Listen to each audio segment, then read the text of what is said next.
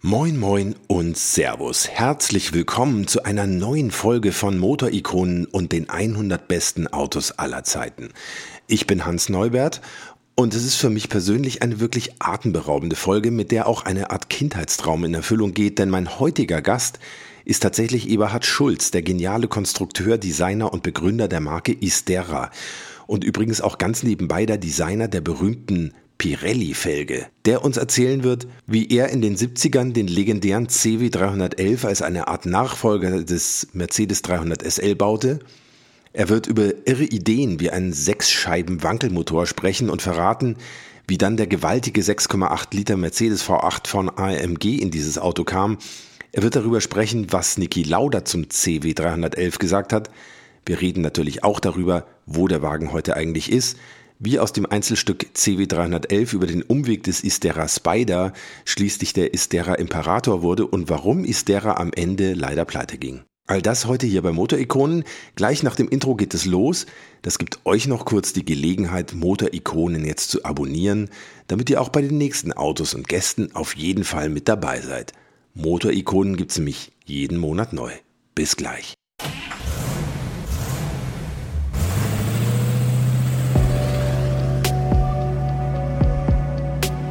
Hier kommt Motorikonen.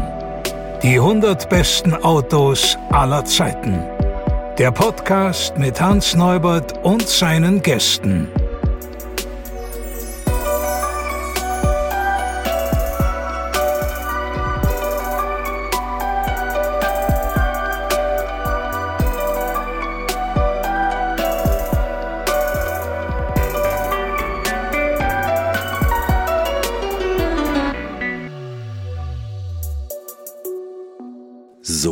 Das hier ist wirklich nicht irgendeine Folge von Motorikonen. Ich bin nur für dieses Gespräch einmal quer durch Deutschland gefahren, um mit einem Mann zu sprechen, der auf eigene Faust einfach irrsinnige Autos gebaut hat, die mich schon als kleiner Junge total fasziniert und elektrisiert haben. Ich habe einen wirklich liebenswerten, freundlichen und scharfsinnigen Herrn getroffen, einen genialen Designer, Konstrukteur, Selfmade Man und vor allem einen Mann, der offenbar vor gar nichts und niemandem Angst hatte in seinem Leben. Eberhard Schulz, der Macher hinter Istera, der deutschen Supersportwagenmarke der 80er. Ganz ehrlich, ich hätte ihm am liebsten noch viele, viele weitere Stunden zugehört und so gerne auch noch mehr Zeit in seiner Garage zugebracht, in der nämlich sein berühmter Autobahnkurier steht, der 16-Zylinder aus dem Jahr 2013. Ein Auto im Stil der 30er Jahre, mit zwei hintereinander gebauten Mercedes 560er V8s. Ich stand davor, ich saß drin, es ist ein unfassbares Fahrzeug, aber um den Autobahnkurier soll es hier heute gar nicht gehen, sondern um den spektakulären CW 311 und sein späteres Serienpendant, den Istera Imperator 108i. Einen aufsehenerregenden Flügeltürer, wie er eigentlich von Mercedes hätte kommen müssen. Falls ihr bei diesem super seltenen Auto jetzt nicht sofort ein Bild vor Augen habt, schaut einfach mal bei Motorikonen auf Instagram vorbei und schaut euch die Fotos an. Und wundert euch bitte nicht, das Gespräch beginnt mit dem Porsche-internen Kampf von Eberhard Schulz gegen den damals gerade fertig entwickelten Porsche 928. Denn dieser Wagen, den er so gar nicht mochte, war sein Antrieb, den CW 311 zu bauen, aus dem später dann der Istera Imperator 108i wurde. Und jetzt geht's los. Herzlich willkommen, Eberhard Schulz. Freut mich sehr. Und ich muss gleich am Anfang mal ein Zitat loswerden, wenn Sie nichts dagegen haben. Er heißt nicht Müller oder Schmidt, sondern Schulz. Sein Traumwagen in Jugendtagen war der Mercedes C111. Wissen Sie noch, wer das geschrieben hat? Jetzt, ich glaube, das könnte sogar der Herbert Völker sein. Norbert, Norbert Haug. Norbert Haug. Norbert Haug, Oh damals, ja, damals Chefreporter von Automotor und Sport. Das war 1985 im Artikel über Ihren Istera Imperator. Mhm. Das Zitat geht noch ein bisschen weiter.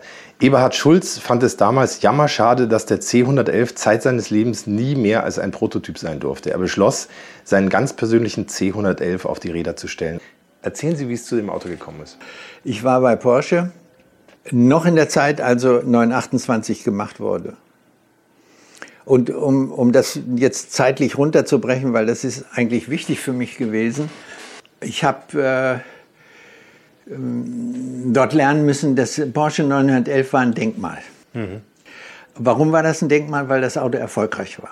Es war im Rennen erfolgreich, in allen äh, Einsätzen erfolgreich. Es äh, lief eigentlich gut am Kauf. Und es war ein sonderbares Fahrzeug. Es war mit allen anderen nicht zu vergleichen. Und es fuhr sich auch sonderbar. Ähm, ich war am Anfang enttäuscht, als ich meinen neuen Elber kriegte. Da habe ich gedacht, was ist denn das für eine Karre? Geht vorne nicht, geht hinten nicht, untersteuern, übersteuern. Ich glaube, ich spinne. Das Lenkrad geht hin und her, der kann ja gar nicht gerade auslaufen und so weiter. Und nachher, es ist die Faszination eines Fahrzeuges gewesen. Ich kann mich an jeden Kilometer jeder Reise erinnern. Weil das Auto etwas hat, was andere nicht haben. Und jetzt kommen wir zu dem Punkt 928. Alle diese faszinierenden Sachen waren weg. Mhm. Die waren aufgegeben. Die waren in der Konzeption nicht mehr da. Es war kein leichtes Auto. Man konnte keinen Haken schlagen. Mit dem 911 können Sie aus der Parklücke raus, im Gegenverkehr auf der Straße wenden und können sich ein. Geht im 928 nicht. Sie können mit dem 928 nicht die Mühlsann gerade runtertoben. Es hatte keine Aerodramatik. Aber die war ja sowas von rückschrittlich und schlecht. Es hatte keine Übersichtlichkeit. Er hatte keine Höchstgeschwindigkeit. Der lief ja nur 230. Also der erste, ne? Der erste, so dass äh, äh, ähm, Automotor und Sport noch geschummelt hatten, hat 20 Höchstgeschwindigkeitskilometer draufgepackt, weil sie sagten, ja, ja, Herr Schulz, wir wissen das, Porsche war immer gut, die kommen schon bald auf solche Geschwindigkeiten und so. Und ich stehe da und denke im Stillen, ihr lügt euch auch mal was zurecht. Aber ihr müsst ja euer Ding verkaufen, ist ja auch so ein Industrieprodukt. Okay. Dann war unübersichtlich, hatte keinen Kofferraum. Hast du deine Yachtflinte äh, im, im, im, Kofferraum liegen beim äh, 928, musst eine Vollbremsung machen, dann kommen die dir ins Genick geschossen. Also ich kann so viel erzählen. Nach 6000 waren die Hinterreifen weg. Äh, er hatte auch nicht die Anlagen eines Elvers daraus, einen richtigen, vollwertigen Gruppe 4 äh, oder 5 zu machen. Alles nix. Und es war General Motors äh, Styling. Ich habe nichts gegen das Design gehabt. Ich habe was dagegen gehabt, dass das eben alles kaputt gemacht worden ist, wofür Porsche stand. Mhm.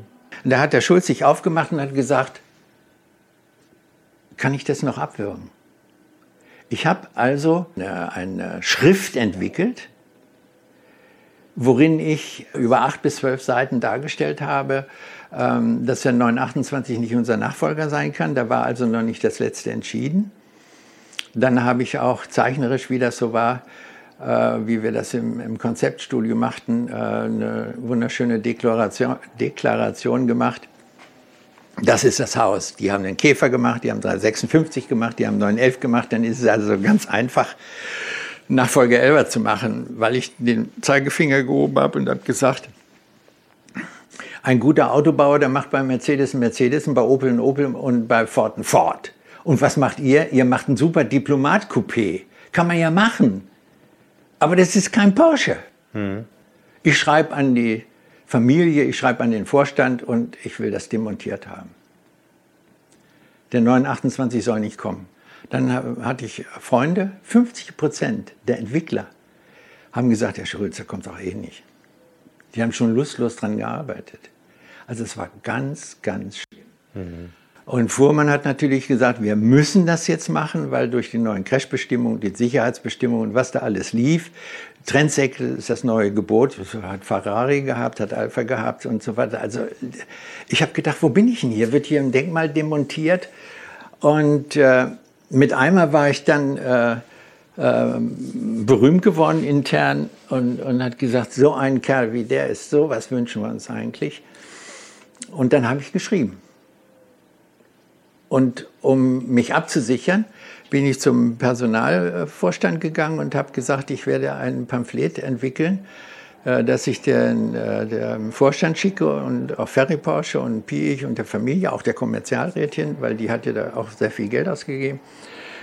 Und wenn mir das zum Nachteil wird, dass ihr mich rausschmeißt, dann steht die Geschichte morgen beim Spiegel in Hamburg. Und da sagte der Kalkbrenner, der Lapin sagt immer Kaltenbrunner, das ist eine Frechheit. Ähm, Gratulation, nur Mut, ich weiß Bescheid. Und dann habe ich das Ding fertig gehabt und bin am Wochenende zum äh, allerobersten Kriegsherr zum Fuhrmann privat und habe ihm das am Wochenende in den Briefkasten getan, dass er was zu lesen hatte. Und das war natürlich furchtbar. Das war. Lapin kam am Montag zu mir und sagte: Schullerich, Fuhrmann weiß jetzt, wo Hildesheim ist. Geh mal hoch, du wirst gewünscht. Und dann hat er mit mir, äh, er kannte mich ja vom Ansehen und was ich tat und so. Und dann hat er gesagt, äh, ich habe nichts dagegen, äh, dass Sie das Ding weitergeben wollen, aber Sie sollten sich mit dem äh, Chef, äh, der der Projektleiter ist, aus, dem, aus der Konstruktion für den 928 unterhalten und der sollte über ihr Pamphlet mal gucken. Das haben wir dann gemacht. Mhm. Dann war es aber nicht mehr meine Geschichte. War es entschärft? Ja. Mhm. Und da habe ich äh, äh, gesagt, nö, dann will ich das nicht. Mhm. Das heißt, mit einem Lächeln und mit Überzeugung bin ich da durch die Ebenen gegangen, ähm, dass äh, mir das gar nichts ausgemacht hat weil da sieht man das mal wieder, vielleicht lacht das an den Genen, vielleicht lacht das an den Ahnen, vielleicht lacht das an der Erziehung, dass sie sagen, dir kann keiner. Du musst natürlich auch ein gutes Benehmen haben und, und auftreten können mit Kinderstube und so weiter. Und das konnte ich ja auch. Und ähm, dann kam das also so weit, wir kamen mit dem 928, das ist immer so in der Firma, wenn Sie ein neues Modell machen, dann müssen Sie an dem Point of No Return in die Investition der Werkzeuge gehen. Und das ist das Geld. Das heißt also, wenn Sie die Formen ausgegeben haben für eine Produktion. Gibt es kein Zurück mehr. Genau. Und da standen wir. Da war das Jahr noch nicht gegeben. Und deswegen habe ich mir davon gesagt, noch ist der Zeitpunkt da. Ende vom Lied. Ich bin das zweite Mal zum Fuhrmann dann äh, hochgegangen, weil der äh, Dr. Gorrissen, der mich da begleitet hatte als, als Chef vom während den 928, gesagt hat, Herr Schulz, Sie müssen noch mal hin. Und Lapin hat gesagt, Schullerich, wenn er heult, dann ist er gefährlich. Und wir haben den Heulen erlebt. Da ist ähm, Richard von Frankenberg in Ilsheim-Auenstedt begraben worden und Fuhrmann hat die Grabrede gehalten und hat dabei geflennt. Und ich habe gedacht, Junge, hör doch mal auf. Wenn du dann machst du eine Pause oder wenn es nicht kannst, dann lass es. Aber weinerlich dadurch und du bist noch so klein und, und hast so eine Fisselstimme und dieser österreichische Dialekt, das ist ja nichts. Ich komme da also jetzt rein, er steht hinterm, steht hinterm Schreibtisch. Herr Schulz, bitte, stützt sich auf und sagt, was mache ich jetzt mit Ihnen? Ich sage, weiß ich nicht, nicht bei Ihnen. Wollen Sie einen ordentlichen Porsche oder nicht? Da sagt er weinerlich. Und da habe ich gedacht, oh, jetzt wird es gefährlich. Da hat er gesagt, wollen Sie meinen Posten? Und das ist dies Typische. Mhm. Ich wollte ein gutes Auto machen, mhm. was sich von selbst verkauft und einfach in der Linie akzeptiert wird. Mhm. Nichts leichter als das. Und Ihnen wurde Politik unterstellt. Und äh, ich wollte gar nicht ihn absetzen. Ich doch nicht. Mhm. Und da habe ich gesagt, nee, das tut mir leid. Das ist nicht. Und dann hat er sich hingesetzt und hat gesagt, dann können Sie gehen. Da habe ich gedacht, das ist doch hier. Und das, das alleine ist jetzt die höchste Kreativität gewesen für mich, dass ich sage, äh, du weißt doch, wie man ein Auto baut. Alles weißt du. Jetzt werden wir eine Mercedes-Studie machen, obwohl ich jeden Tag durch die Pforte von Weizach gehe die alle Sportwagen auf der Straße in Faszination, im Styling, im Konzept und in den Fahrleistungen schlägt. Warum kein Porsche? Ja, ich war ja schlau. Wenn ich jetzt einen Nachfolger Porsche gemacht hätte, dann hätten sie mir diese Arbeit nicht geglaubt, weil sie sagten, der hat ja Zugriff gehabt zu allen, der hat ja nur rausgetragen, es ist ja nicht der Schulz. Und ich wollte ja zeigen, wenn ich bei Mercedes bin, muss ich wie Mercedes empfinden. Ja? Also bin ich im Grunde genommen mit einem bösen Zeigefinger ins Exil gegangen. Und dann wusste ich, ich kann sowas auf die Beine stellen. Und so ist der CW 311 entstanden. Entstanden. Mhm. Das war im Grunde genommen eine Wutarbeit, euch werde ich zeigen. Mhm. Und äh, Lapin wusste davon. Und er hat äh, der hat gesagt, äh, was machst du da privat? Und äh, Lagai hat erzählt, der wollte auch mitmachen und das Design machen und so. Da ist er aber nicht zu Potte gekommen. Und, äh, aber das sind so die Details, da will ich gar nicht drauf eingehen. Das Wer hat das Design gemacht? Ich.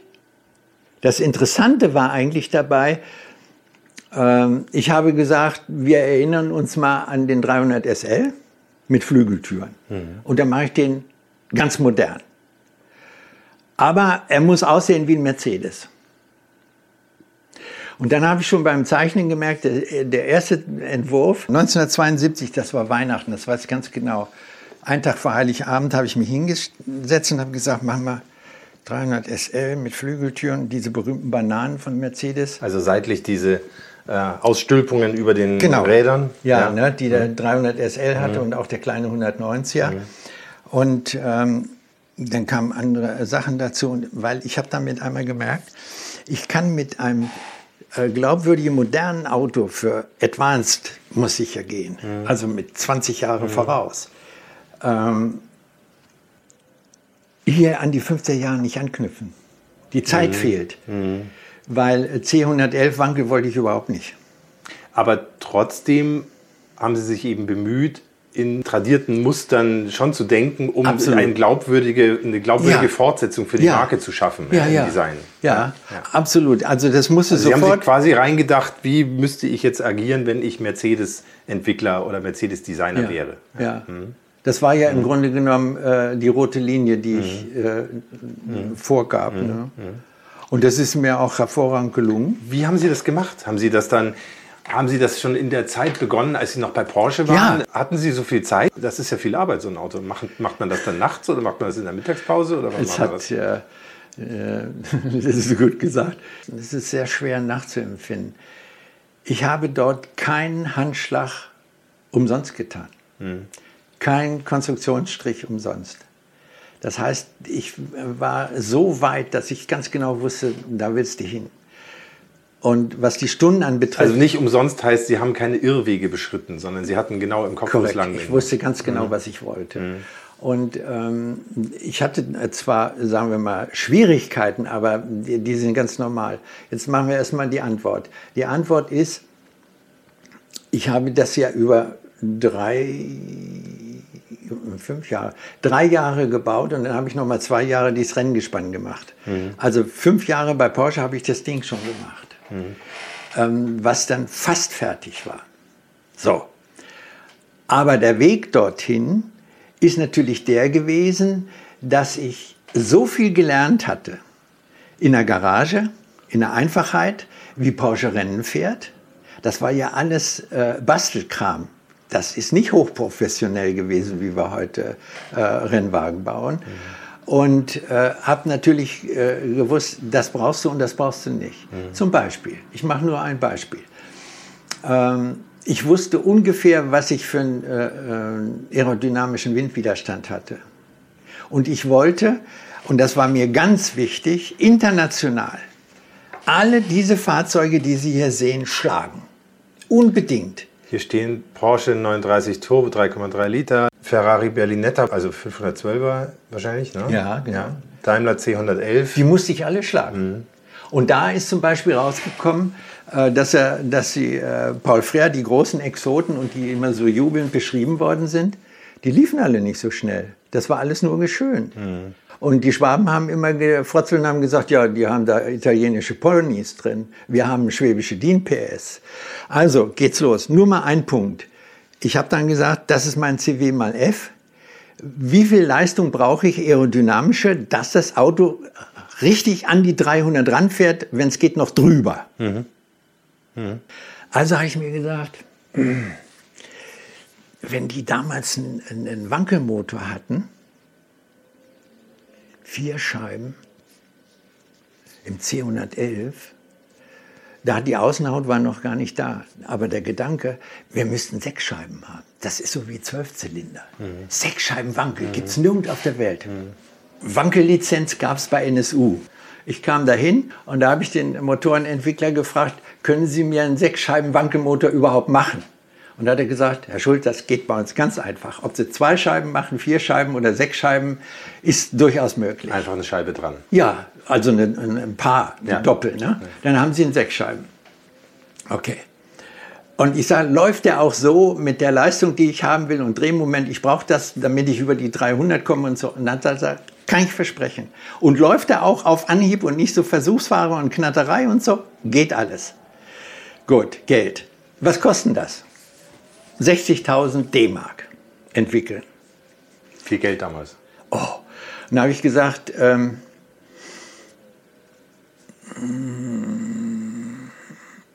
wie, wie, wie machen Sie die Rechnung dann auf?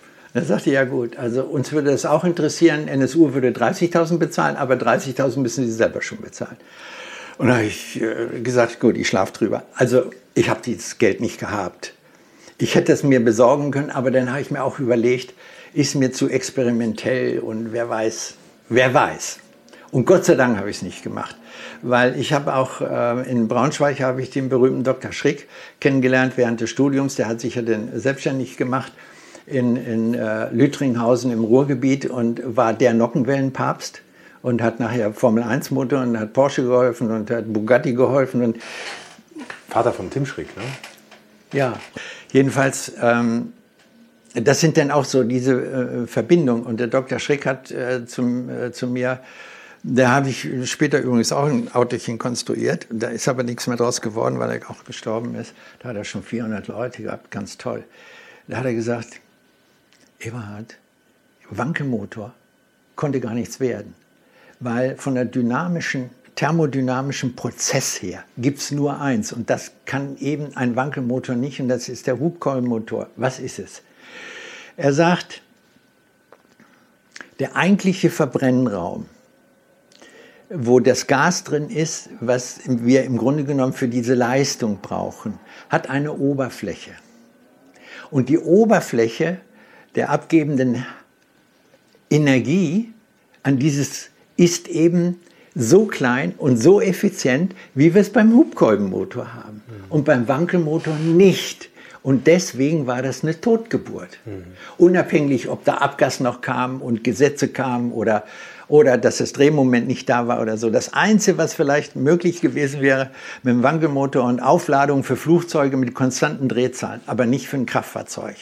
Und da äh, habe ich dann mal Glück gehabt, dass ich da nicht eingestiegen bin. Vielleicht war es auch einfach noch nicht so weit. Ne? Ich meine, Mazda hat es ja irgendwann mal so weit getrieben, dass es funktioniert, aber Typisch die Japaner, ne? lange, lange, lange Ja, gedauert. Ne? und haben Sie, haben Sie das mal gesehen? Der kleine Motor war so groß und diese ganze Gemischaufbereitung, die da hin und her ging in den Längen und so. Okay, also wir gehen zur AMG. Kaufen wir einen Achtzylinder aus dem 600er. Der M100 Motorrad. Und ich komme dahin und AMG fast pleite. Nichts mehr. Wann war das? Äh,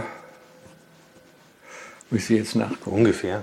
Das, das kann schon 73 so gewesen sein. Und komme da an und äh, ähm, Sie kennen ja die Geschichte von Mercedes, die rote Sau in Spa. Ja. War nicht der erste Platz, aber das war ja ein Nimbus. Und da habe ich gedacht, ja, aufrecht und der Melcher, die saßen da, das war alles ziemlich hilfreich und ich brauche so und so viel PS und, und baue so ein Auto. Dann waren wir gleich handelseinig und da hat der aufrecht gesagt, ja, kann ich machen. Was kostet das denn? 15.000 plus Märchensteuer. War ein bisschen billiger als ein Wankelmotor. Ja, mache ich. Vor allen Dingen war das jetzt ja aus dem Blute. Ich mache einen Mercedes und da ist Ja. ein Mercedes-Motor drin. Und oben habe ich dann ganz nett AMG äh, auf die Ventildecke, äh, auf die Hauben gemacht. Und äh, da war das le- legitim. Und äh, der hat mir so viel PS versprochen, dass es geht. Und dann war Motorabnahme im Steinbruch und er hat kennengelernt und so weiter. Später, und ich muss sagen, toll. Ähm, der Erhard hat gesagt, Er, Eberhard, er hat Melcher, ne? ja, der Aufrecht war pleite. Der hat Aufträge gesucht, der hat für die DDR irgendwelche Wasserwirbelmaschinen, ich weiß es nicht, verkauft. Und der, der große ähm, Wursthändler in Affalterbach, der, der Metzger da, das war sein Freund, der hat ihm geholfen. Also, und der hat unter Tränen aus alten Rennteilen von Spar hat der deinen Motor zusammengebaut. das ist gar kein 600er, das ist ein 6.8er mit Hubraumerweiterung. Das wusste ich gar nicht. Ich habe bloß gesagt, ich will so viel Leistung und dass er das kann. So war das. Und den haben wir dann auf dem, auf dem Anhänger äh, abgeholt und bar bezahlt. Und, und rechts einen leeren Gummireifen und links, damit er da nicht wackelte. Das heißt, da steckte das Herz der roten Sau drin. Ja. ja. Und der, der, die waren fasziniert davon, von dem Projekt, ja. Das Moto-Ikonen Factsheet. Der CW311. Übrigens das erste von insgesamt drei Factsheets heute. Und alle drei sind von Eberhard Schulz höchstpersönlich geprüft, korrigiert und für gut befunden. Also, der CW311 lief offiziell zwar unter der Marke B B des Tuners Rainer Buchmann, konstruiert, designt und gebaut hatte ihn aber Eberhard Schulz privat. Er war schon das zweite Auto, das Eberhard Schulz gebaut hatte. Einige Jahre zuvor hatte er bereits seinen Erator GT konstruiert, der ihm damals die Türen zu seinem ersten Job bei Porsche öffnete. Die Karosserie des CW311 bestand aus GFK, darunter ein Gitterrohrrahmen. Der Motor war ein 6,3 Liter Mercedes M100, der ursprünglich aus dem Mercedes 600 kam und auch im 300 SEL 6,3 lief.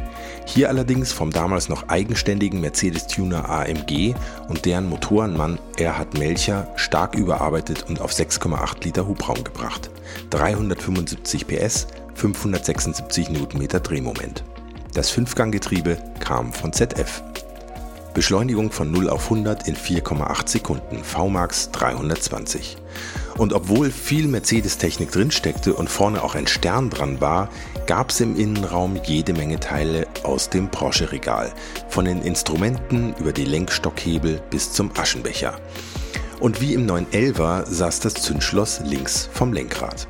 Länge 4,10 Meter, Radstand 2,40 Meter, Leergewicht nur 1250 Kilogramm. Aber viel spektakulärer als all diese Daten war natürlich der Auftritt mit dem sehr markanten Design, den Flügeltüren, dem damals völlig neuen Perlmuttlack, dem Periskoprückspiegel im Dach und den zwei schrägen seitlichen Auspuffrohren im Stil des Mercedes 300 SLR. Und nicht zu vergessen mit einem ganz offiziell genehmigten Mercedes-Stern als einzigem Fremdfahrzeug in der Geschichte der Daimler-Benz AG. Der CW311 blieb ein Einzelstück, optisch eng verwandt mit ihm war das spätere Serienfahrzeug Istera Imperator. Aber der bekommt nachher ein eigenes Factsheet. Niki Lauda hat den CW311 gefahren. gefahren auf dem Salzburgring. Wie mhm. kam das zustande? Ähm, das kam zustande, weil ich bin ich glaube, ich bin noch bei Porsche gewesen. Das weiß ich jetzt nicht mehr genau, muss ich nachlesen. Da habe ich den Buchmann. Ja, natürlich war ich noch bei Porsche. Ähm, ich hatte so eine, Aso eine asoziale, so eine soziale Tour drauf und habe äh, gesagt, alle fahren Sie mal rum mit Porsches, bloß die Mitarbeiter nicht. Wir machen jetzt für die Mitarbeiter in Hockenheim ein Meeting. Da darf jeder rumfahren nach Herzenslust auf der Rennstrecke, wie er will.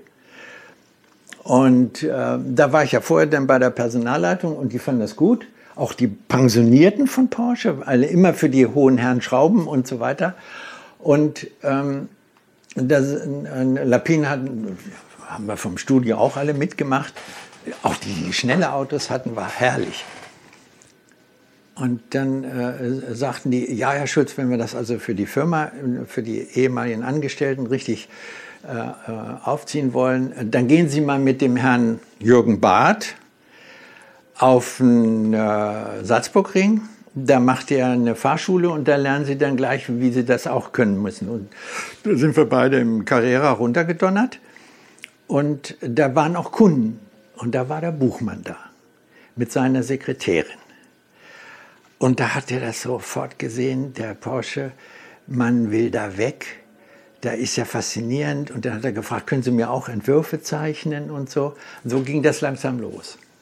Das heißt, äh, Antwort, mein Auto ist, also der CW311, ist so weit fertig gewesen, dass er eigentlich fertig war.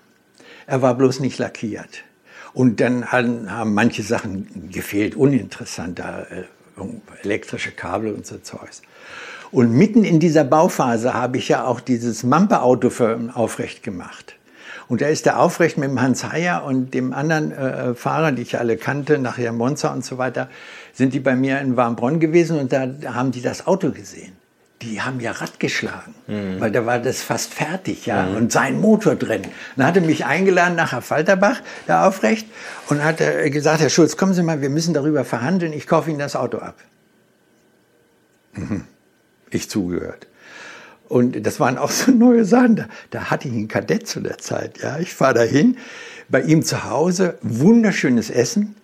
Und dann hat er vorm Kamin gesessen und wir haben unheimlich gebechert. Ich bin so blau gewesen wie noch nie. Und dann zieht er mit einmal so ein, so ein DIN A4-Block und hatte schon mit so mit Bleistift geschrieben. Ja, er könnte sich vorstellen, er wollte jetzt auch eine neue Halle bauen und wir hätten ja dieses Mampegeld und ähm, 300.000 waren es, 150 haben nur im Auto gesteckt und hatte gesagt, ich würde gerne Ihr Auto äh, kaufen.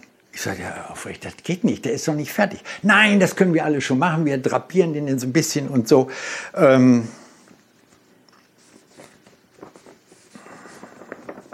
...35.000 D-Mark? Mhm.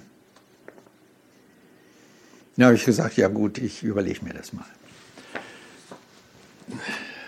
Herr Norbert, ich weiß nicht, wie ich im Kadett nach Hause gekommen bin, voll trunken. Mhm nachts und es war ja alles andere Zeiten, ja. Und ich konnte auch so fahren, äh, dass ich also immer auf das Tacho geschielt habe. Was, du fährst auf der Autobahn schon wieder 40, gib Gas, du fährst auf. Dann bin ich nach Hause gekommen ähm, und äh, habe mit meiner Frau aufrecht im Bett gesessen und habe gesagt, du, der will, der will 35.000 ausgeben für das Projekt. Und hat die, äh, hat die Gelinde gesagt, Eva, du hast Tagebuch geführt. Wie viele Stunden, wie viel Zeit, wie viel ausgegeben und der Motor und so. Der bist doch bei 35.000. Für was denn? Wir leiden doch nicht Not, es funktioniert doch alles, mach es nicht. Und dann habe ich morgens den äh, nächsten Tag aufrecht angerufen und habe gesagt, nein, ich tue das nicht.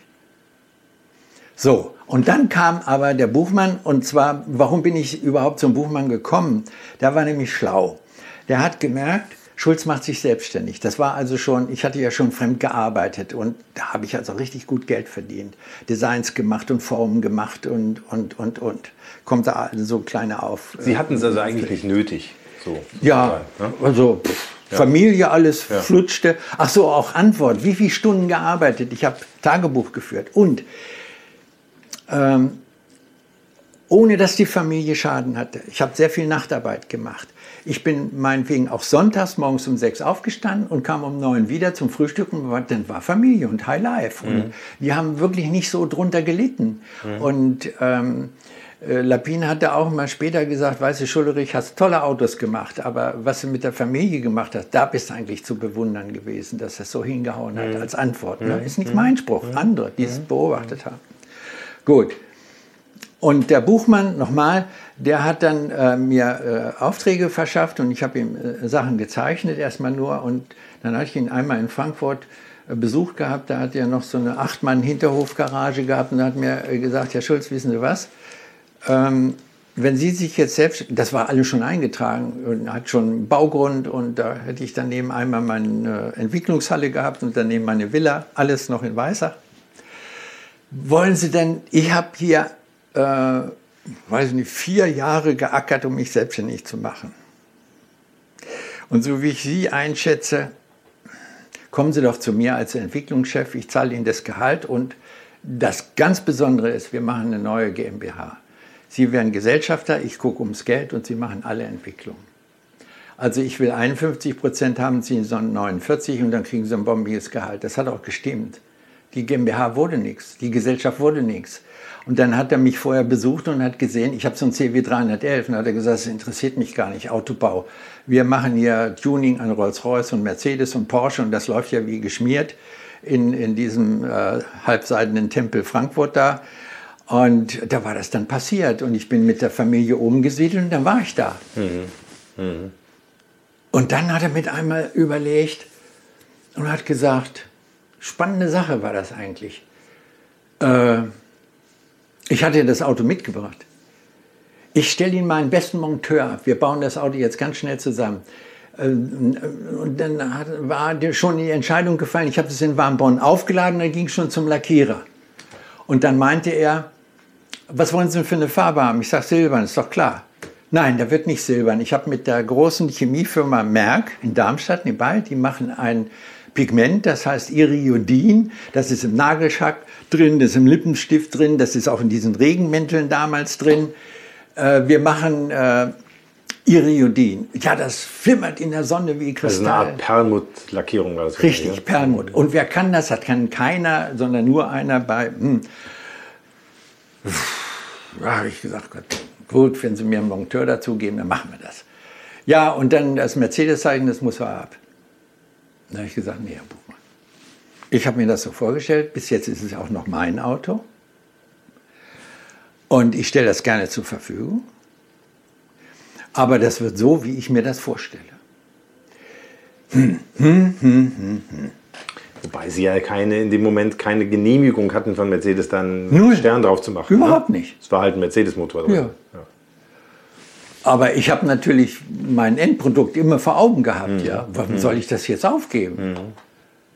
Okay. Dann äh, gab es also immer so stundenweise Pause oder tageweise und dann, äh, Herr Schulz, ähm, ähm, also ich habe mit meinem Anwalt geredet. Der hat Folgendes gesagt. Sie können den Mercedes-Stern da unerlaubtermaßen dran machen, aber Mercedes ist Mercedes und da müssen Sie nicht wundern, der nimmt Sie so hoch, die haben 30 Leute, die besten Anwälte, dann sind Sie weg vom Fenster. Und dann sind Sie pleite. Wollen Sie das? Da habe ich gesagt, äh, Herr Buchmann, wir machen jetzt mal Folgendes.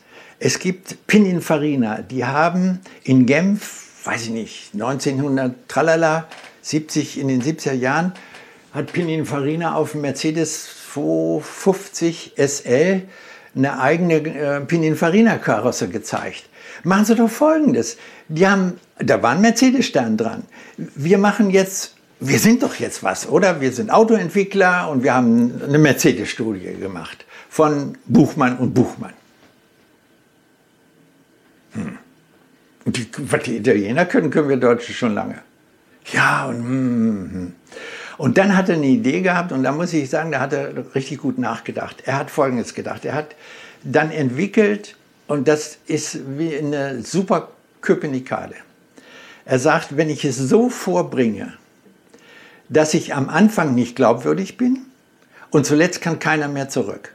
Also, wir machen mal Folgendes. Wir bringen erstmal Zeichnungen von Ihnen beim Playboy unter. Wir hätten da mal einen Traum. Dann kam ein richtiger äh, Dekorateur, hätte ich fest gesagt, richtiger Illustrateur, der Herr Bührer aus der Schweiz kannte ich, den habe ich meine Zeichnung gegeben, dann hat er die umgezeichnet für den Playboy, lange Rede, kurzer Sinn, überall stand B&B, kein Eberhard Schulz mehr, alles gestrichen. Und dann war Mercedes Traum gezeichnet, Nachfolger äh, 300 SL. Und das hat unheimlich Humor. Und dann hat er gesagt, mit diesem, äh, jetzt muss man wissen, Playboy ist im Grunde genommen nicht Playboy. Playboy ist ein Medium für Industrien gewesen. Die haben Schlange gestanden, um da ihre Budgets loszukriegen mit Werbeanzeigen. Die haben aus dem Vollen geschöpft mit der Tochter in München. Also nicht USA, sondern deutscher Playboy. Gut. Und da habe ich das alles so kennengelernt, Presse und so weiter. Und da war also wahnsinnig geschickt. Und dann hat er ihm gesagt, so, jetzt äh, ist er zum äh, Chefredakteur äh, Motorpresseverlag Stuttgart gefahren, ohne mich, und hat mit dem Chefredakteur Automotor und Sport gesprochen und hat gesagt, gucken Sie mal, was ich hier habe. Ähm, das Auto ist fotografierfähig. Und dann hat er gesagt, was? Und Bohm hat gesagt, ich will auf den Titel. Und da haben wir dann die, dieses Titelfoto, er hat das hingekriegt bei Automotor und Sport. Der Seufert Vater kam und hat fotografiert auf dem äh, Flughafen in Frankfurt vor der großen Jumbo-Halle. Das war wirklich alles comme il faut. Aber das Auto war noch nicht fertig, das haben wir da hingerollt, aber es sah vollkommen fertig aus. Und diese Fotos von Seufert, die hat der Seufert, weil der nicht voll angestellt war bei AMS, hat es im Spiegel verkauft. Und dann hatten wir mit einmal dieses Aufmacher-Doppelfoto, eine Bombe aus. Und Buchmann saß auf heißen Kohlen. Der hat wirklich schlecht geschlafen zwischen geht alles kaputt oder was passiert.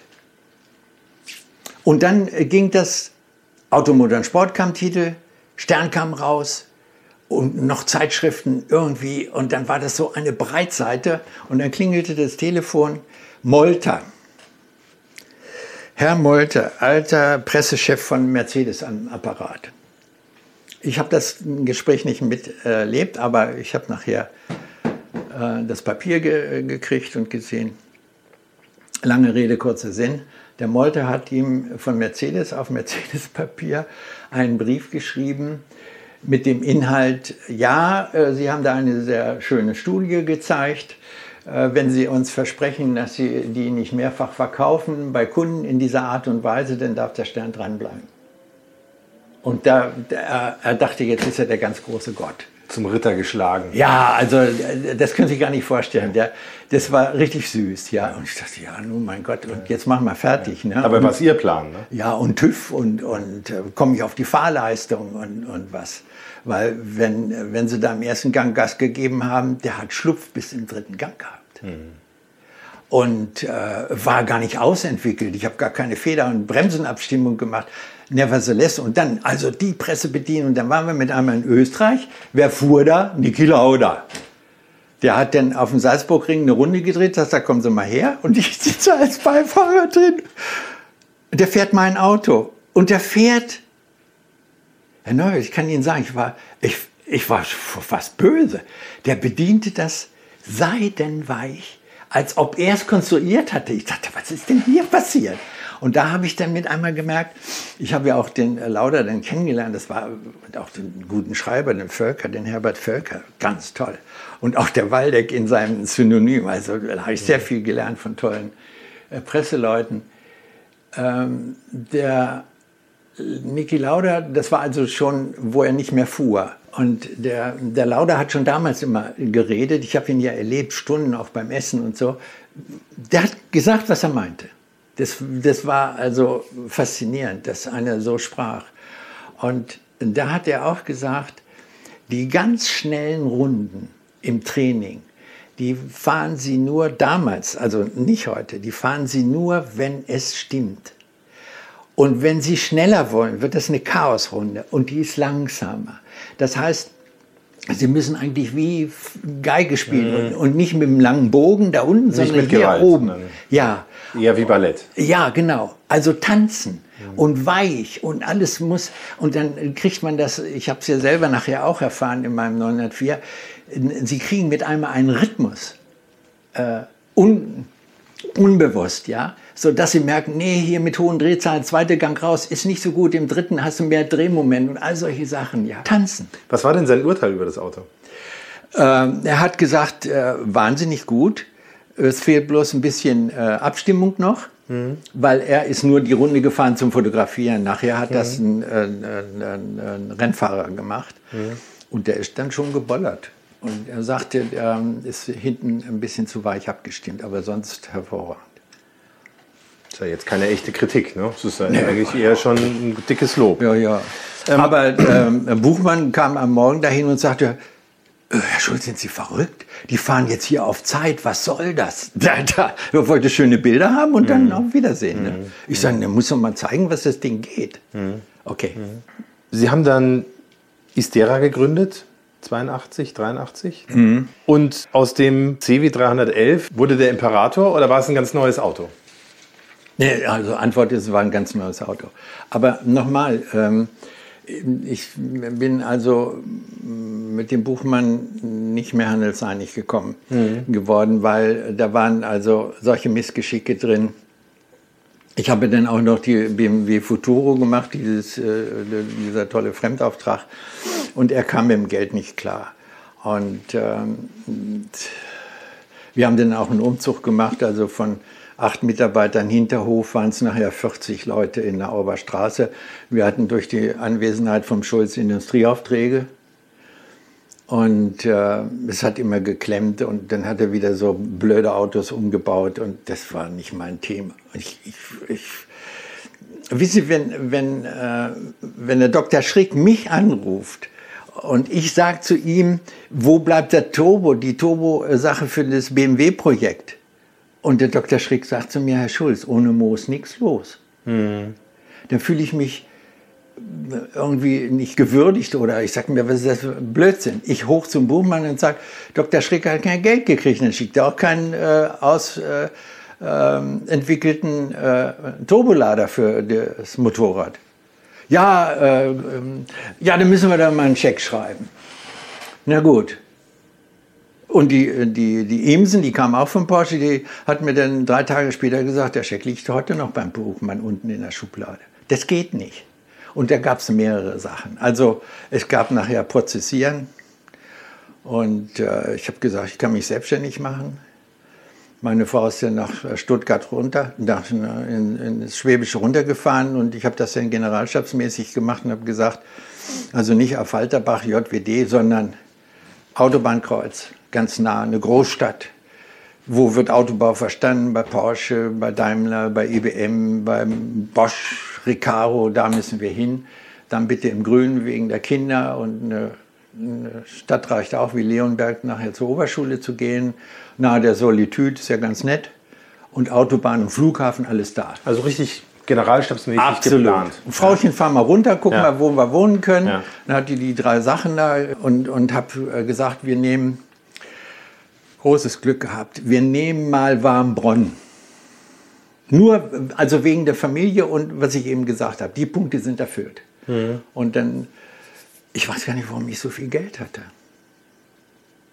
Ich weiß es nicht. Warum das so flutschig ging. Fremdaufträge. Ja, das müssen Fremdaufträge gewesen. Wir haben eigentlich immer sehr sparsam gele gelebt. Meine Frau auch toll, obwohl wir haben Möbel gekauft. Aber sprich, also eigentlich ist der aber eigenfinanziert. Sie hatten da nicht noch jemand drin, sondern Sie haben das selber null. gestemmt. Null, null.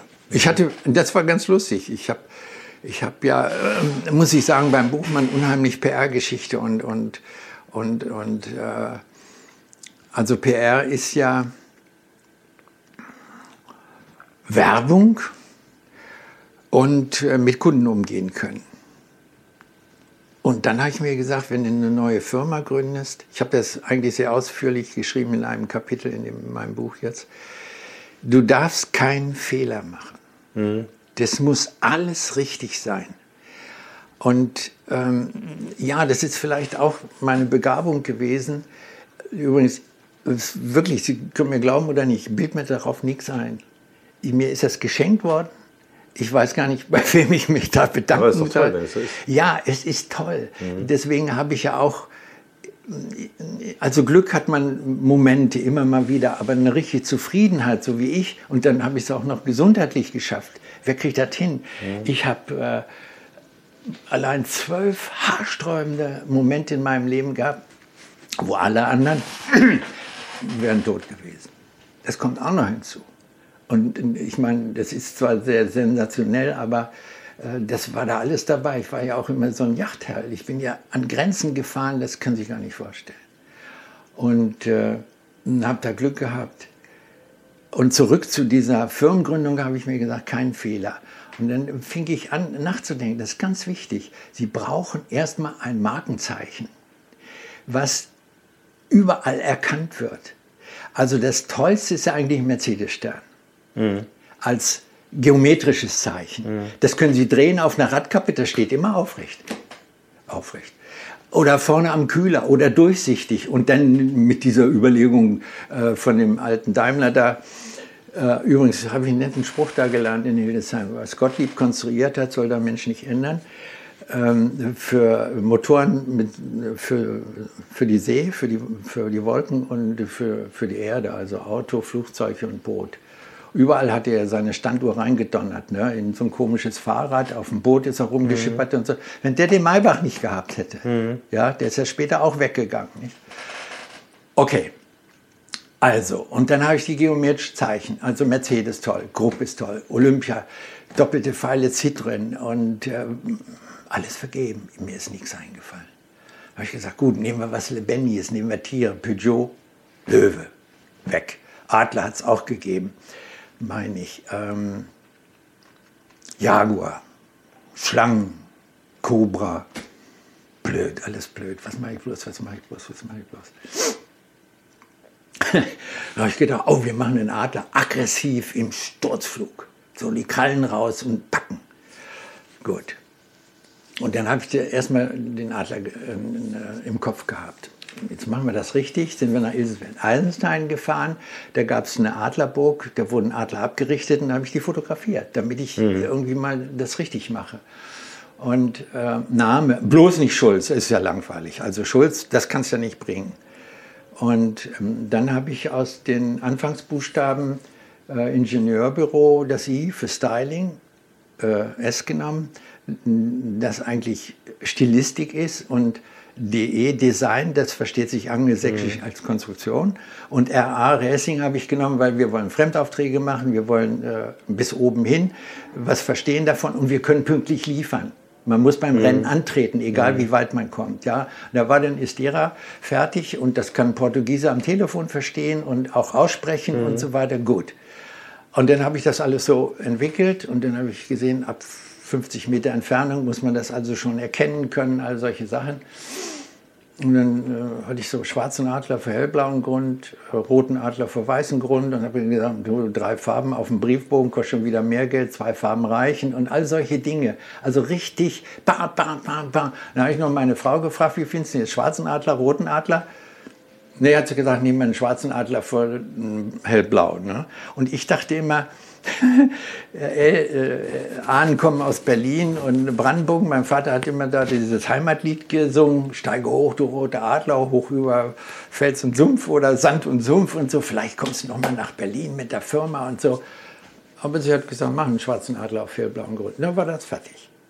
Und das hat nicht lange gedauert und das hat gesessen. Mhm. Und das ist eben gut. Mhm. Ja.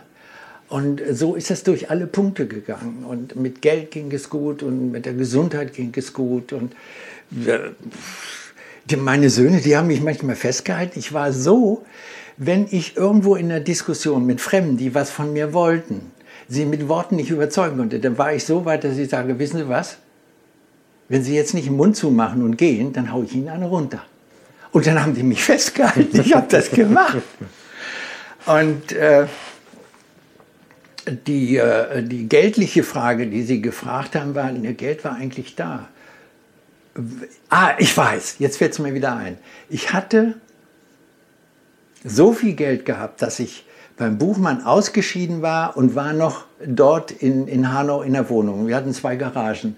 Und ich hatte mal, ganz günstig bin ich an einen kaputten, nicht vollständigen 904 gekommen dieses berühmte Auto, was ja. sowieso mein Wunderschönes war. Auto. Wunderschön. Also sehen Sie mal, da hat bei Porsche alles gestimmt. Ja. ja. Effizienz, Auto. Erfolge, Styling, ja. Advanced nach vorne und, und, und. Also, das Einzige, was nicht gestimmt hat an 904, dass Sie so wenige gebaut haben. Hätten ein paar mehr bauen dürfen. Ne? Ja, die, das war eine Riesenanstrengung. Ja. Die haben, äh, nach dem Reglement mussten die 100 Stück machen. Und da sind ja sehr viele auch zerschossen worden im Privatkundenhand und waren ja von Anfang an erfolgreich.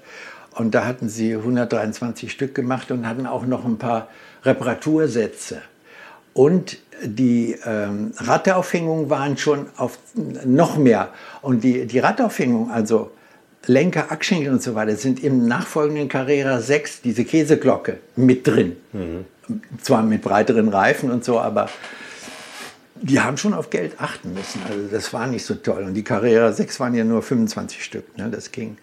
Jedenfalls, ich hatte also einen 904 und den habe ich auch rot gemacht, weil, ach, das war das ja. Ich habe ja in der Schweiz noch gearbeitet gehabt.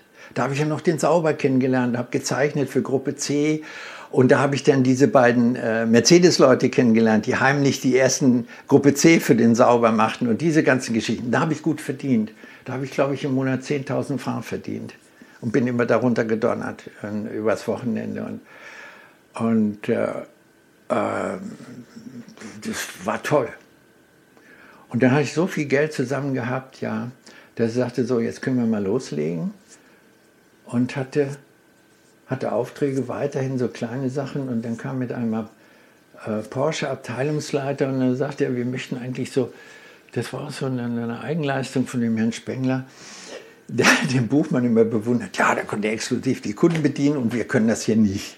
gehen Sie dahin, aber wir dürfen das nicht. Also von Porsche aus nicht. Herr Schulz, können Sie nicht was machen? Also ein paar Spoiler vorne, hinten und so. Und dann hatte ich da wieder ein Projekt. Da musste ich aber diese Sachen bauen und das habe ich im Nachbarort gemacht und da habe ich eine Firma kennengelernt, einen Herr Sollner. Und der hat was ganz Weltbewegendes gemacht. Herr Norbert, das können Sie sich nicht vorstellen. Das es das, das, ist natürlich für meine Begriffe ist das ganz wichtig gewesen. Und das wird heute noch benutzt. Und äh, nach außen ist das gar nicht so kolportiert worden, weil warum? Was war so wichtig? Wenn Sie in der Entwicklung früher ein Auto gebaut haben, dann äh, musste ja das mal eins zu eins äh, dargestellt werden und das mhm. haben die Modelltischler mhm. gemacht. Und wenn dann Änderungen gemacht worden sind, dann haben die aus dem Holz das rausgestemmt und haben das irgendwie eingesetzt wie tiefes Parkett und dann war das gescheckt und holzig und so und darüber haben die dann ja, die Haut gekloppt in Alu.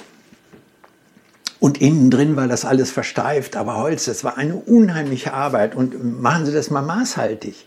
Die sind ja verrückt geworden mit Schleifen und Hobeln und Stechen und so. Das war im Grunde genommen wie Skulpturen aller ich weiß nicht was.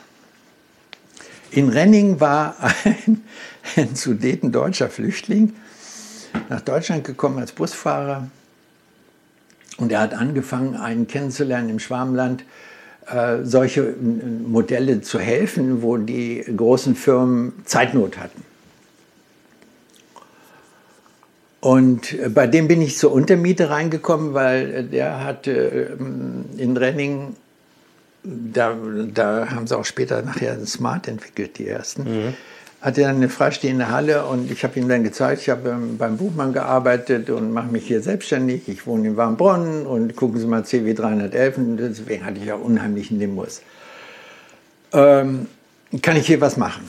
Ja. Und dann habe ich Porsche 944 gemacht und diese ganzen Aero-Sets und habe richtig Geld verdient. Und äh, dann habe ich doch einfach sag ich mal, den Mut bewiesen und habe gesagt, kann ich ja weitermachen, bringt Geld, aber ich könnte ja mal ein kleines Auto bauen. Und da war ja diese Geschichte mit dem Jugendauto. Das war eine Idee vom äh, Chefredakteur Luckner von Automotor und Sport, der hat das über zwei Issues gezogen. Und die mussten da alle mitmachen und sollten mitmachen und, und so weiter. Jugendauto, Jugendauto, Jugendauto, wir müssen doch mal ein kleines Auto machen, was billig ist für Studenten und so weiter. Das war übrigens auch dieser Input von dem Mercedes, äh, von dem BMW Z1 mit diesen Schiebetüren mhm. da. Mhm. Weil Lagai von Porsche ja. und äh, der Dr. Beetz da unten, die haben ja gedacht, wir machen den Stein der Weisen ein Jugendauto. Und nachher war es 90.000 D-Mark. Und keiner hat es gekauft. Wer saß drin? Die Daddies mit grauen Haaren. Mhm. Aber nicht die, die Studenten. Also völlig daneben. Und als das, auch witzig, als das entstand, da haben ich beim Veteranenrennen den Lagai getroffen immer, der da bei BMW arbeitete.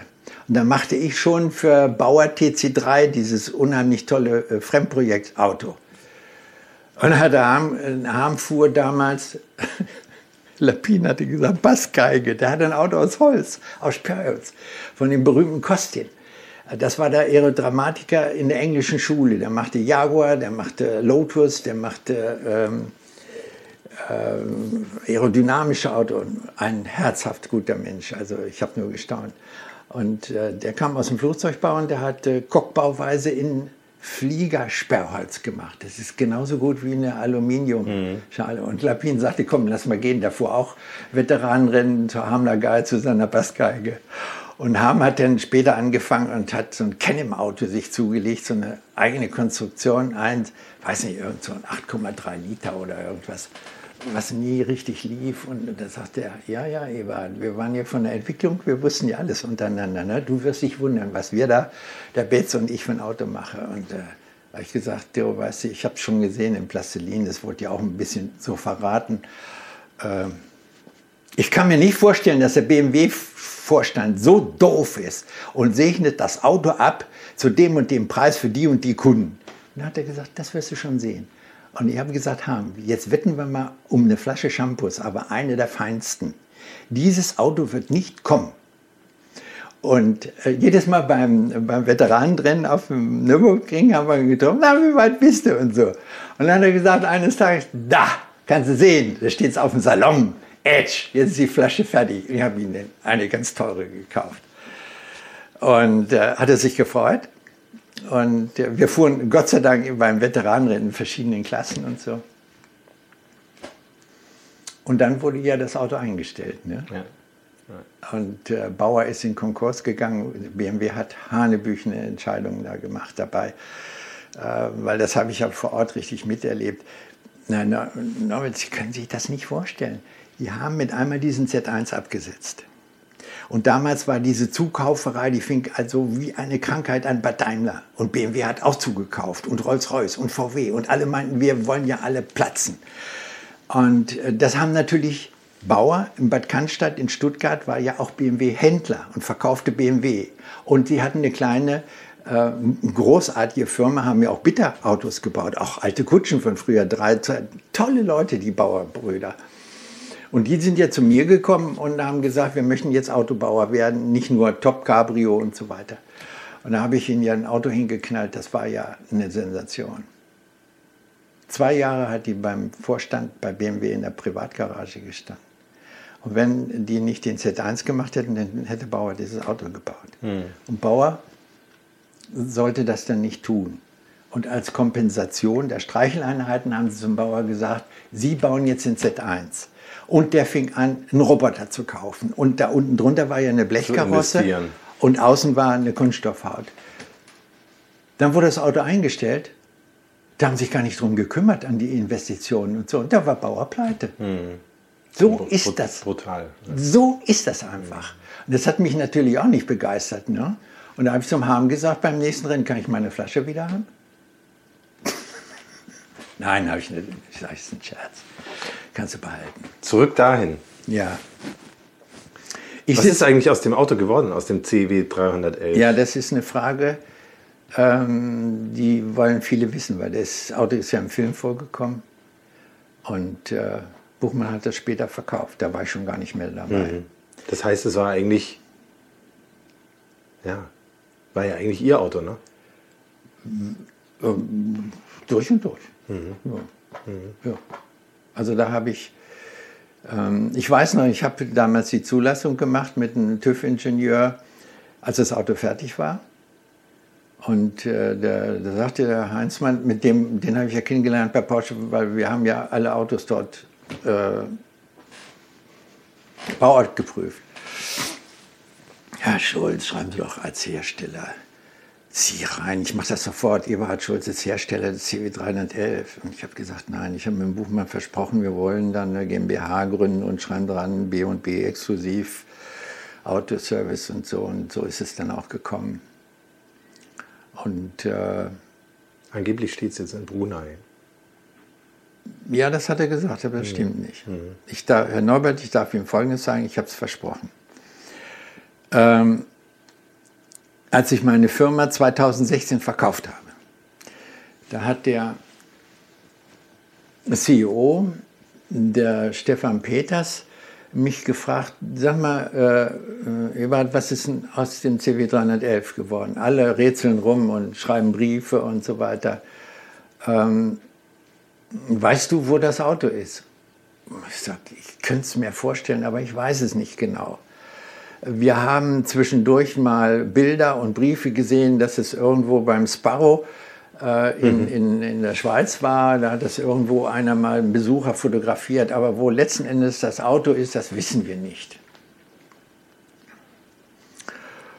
Und ich äh, hatte dann ja während meiner Estera-Zeit, als ich also schon 108er gemacht habe, ähm, was so ein stark überarbeitetes Auto war gegenüber dem CW 311, dass es eigentlich eine Neukonstruktion war. Also formal irgendwie dran anlehnend, aber, aber in allem. Also ich konnte alle alten Sachen gar nicht mehr gebrauchen, mhm. weil war, alles wurde angefasst. Mhm. Ähm, um halt Luxus zu kriegen und Leute unterzubringen. Hier drin hätten sie nicht sitzen können. Also im CW 311 war es ja, eng. Ja. ja. Und ich äh, mache da gerade Salon auf der IAA und, und habe 208er stehen oder glaube ich auch einen Spider. Und da kam eine große Truppe mit, mit Sicherheitskräften und so, ein kleiner Indonesier. Und ähm, äh, guckte sich das an, guten Tag, Herr Schulz. Hm, hm, hm, und da zieht er mit einmal so ein Polaroid-Foto raus. Und da war der CW 311 drauf. Das, und das war pff, 83, mhm. weiß nicht. Mhm. Ja, gut, okay, vergessen. Antwort, ganz konkret. Also ich habe meinem neuen CEO versprochen, ähm, die Geschichte CW 311 kann man recherchieren. Das wäre vielleicht ganz lustig, weil viele die, der Istera-Kunden, vor allen Dingen unser in Hamburg, der Christian Bäumer, der gesagt hat, ich werde den sofort haben wollen, dieses Filmauto. Und der kann in einem Zustand sein, das wäre mir vollkommen egal. Eberhard können wir es nicht rauskriegen. Lange Rede, kurzer Sinn. Mein CEO war ein Mensch, ein Rechtsanwalt, der als Deutscher die Vermittlung gemacht hat, äh, Istera nach China zu verkaufen. Neun Jahre in China. Der kann vorwärts, rückwärts, rauf, runter schreiben, der spricht Chinesisch fließend. Der hat da ganz große Verträge äh, gemacht in China, ist aber Deutscher. Und der hat gesagt, wir haben weltweite äh, Rechtsanwaltbüros, international, rund um den Globus. Wenn ich frage, wo ist das Auto geblieben, dann kriegen wir eine Aussage. Und die Aussage ist da. Er weiß es. Mhm. Ich weiß es auch. Mhm. Aber er hat mich gebeten und hat gesagt, ähm, diese Familie ist überhaupt nicht daran interessiert, dass man da, also Brunner stimmt nicht. Mhm. Mhm. Äh, dann das ist beim Buchmann auch über einen Kontakter gelaufen. Das war, glaube ich, ein Deutscher. Da war ich auch nicht dabei. Mhm. Ist auch uninteressant. Und ich kann das akzeptieren. Mhm. Also das Auto existiert und die freuen sich an alten Autos und das muss, muss man gar nicht wissen.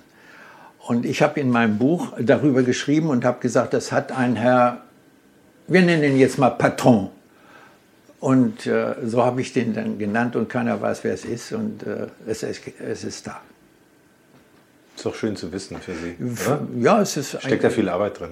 Und Wahnsinn. Liebe. Ja, die ganzen ja. Stunden und so. Ja. Also zurück jetzt, wir machen mal, Estera geht los. Und ich hatte äh, Geld verdient, recht ordentlich und so weiter. da habe ich gesagt, machen wir Jugendauto. Und dann fing ich an zu konstruieren. Also wir machen jetzt ein Jugendauto, das ist so ein Auto, was alles fehlen darf. Das ist ja diese elegante Konstruktion vom mhm. alten Professor. Was lassen wir weg? Wasserkühlung brauchen wir nicht, machen wir Luftkühlung. Ne? Mhm. Obwohl man heute weiß, es ist mhm. alles überholt, so ein Gedanke. Ne? Richtig gute Motoren haben Wasserkühl, Kopf. Das wussten die Motorrad-Heinis schon. Gut. Ja, keine Türen, kein Dach, ganz leicht, sportlich. Und dann habe ich mir überlegt, so 1000 Kubik Motorradmotor aus äh, Yamaha und dann mit Kettenschaltungen alles übernehmen und hohe Drehzahl klingt gut und muss man für Fahrgestelle und all solche Sachen und so. Habe ich aber gesehen, mit dem Gewicht komme ich nicht hin. Mein Motorrad hat kein Drehmoment, ja. Also es wurde dann doch ein richtiges Auto und dann habe ich mir überlegt, wenn ich die McPherson-Achse vom Golf nehme vorne und die McPherson-Achse vom Golf vorne hinten als Antrieb, dann kriege ich, Mercedes hatte damals in der 190er BB-Klasse so hochposaunt, wir haben eine Raumlenker-Hinterachse mit fünf Punkten. Und ich habe meine zusammengerechnet und habe noch eine Lenkstange hinten dran gehabt, da hatte ich das auch, zehn zehn Lenker habe ich geschrieben oder irgendwas und dann war es im Mittelmotor und ich habe das alles ganz weit nach vorne gemacht mit einem äh, getunten GTI-Motor vom Dr. Schrick. Zweisitzer, Persenning, kleine Kante wegen des Winds, Überrollbügel und Türen, weil Sie können in ein Auto, habe ich auch geprobt, in ein Auto ohne Türen reinsteigen aber sie kommen nicht mehr raus. Mhm. Weil dann müssen sie irgendwo auf die Sitzfläche treten, mhm. um sich rauszuheben. Mhm. Und das geht einfach nicht mhm. im Auto. Also war es nachher ein richtiges Auto geworden mit Gitterhochrahmen und tralala. Und damit bin ich dann äh, zum Genfer Salon gefahren. Das erste Mal in meinem Leben. Mhm. Mit meiner Frau. Wir Stand haben, gemietet. Stand gemietet. Kuriose Geschichte.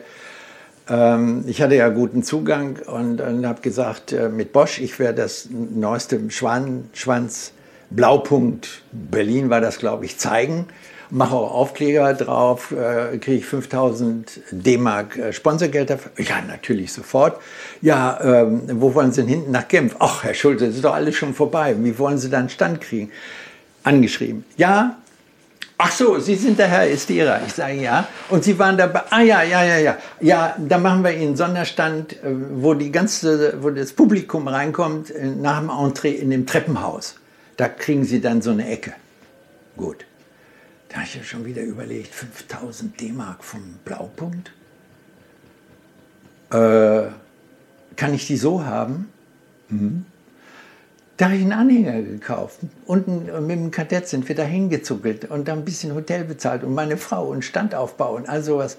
Und dann kam mit einmal 14 Tage vorher, ähm, Herr Schulze hat einer gestrichen, der kann unten in der großen Halle seinen Stand nicht haben. Der, der ist aber doppelt so groß wie Ihre an der Treppe.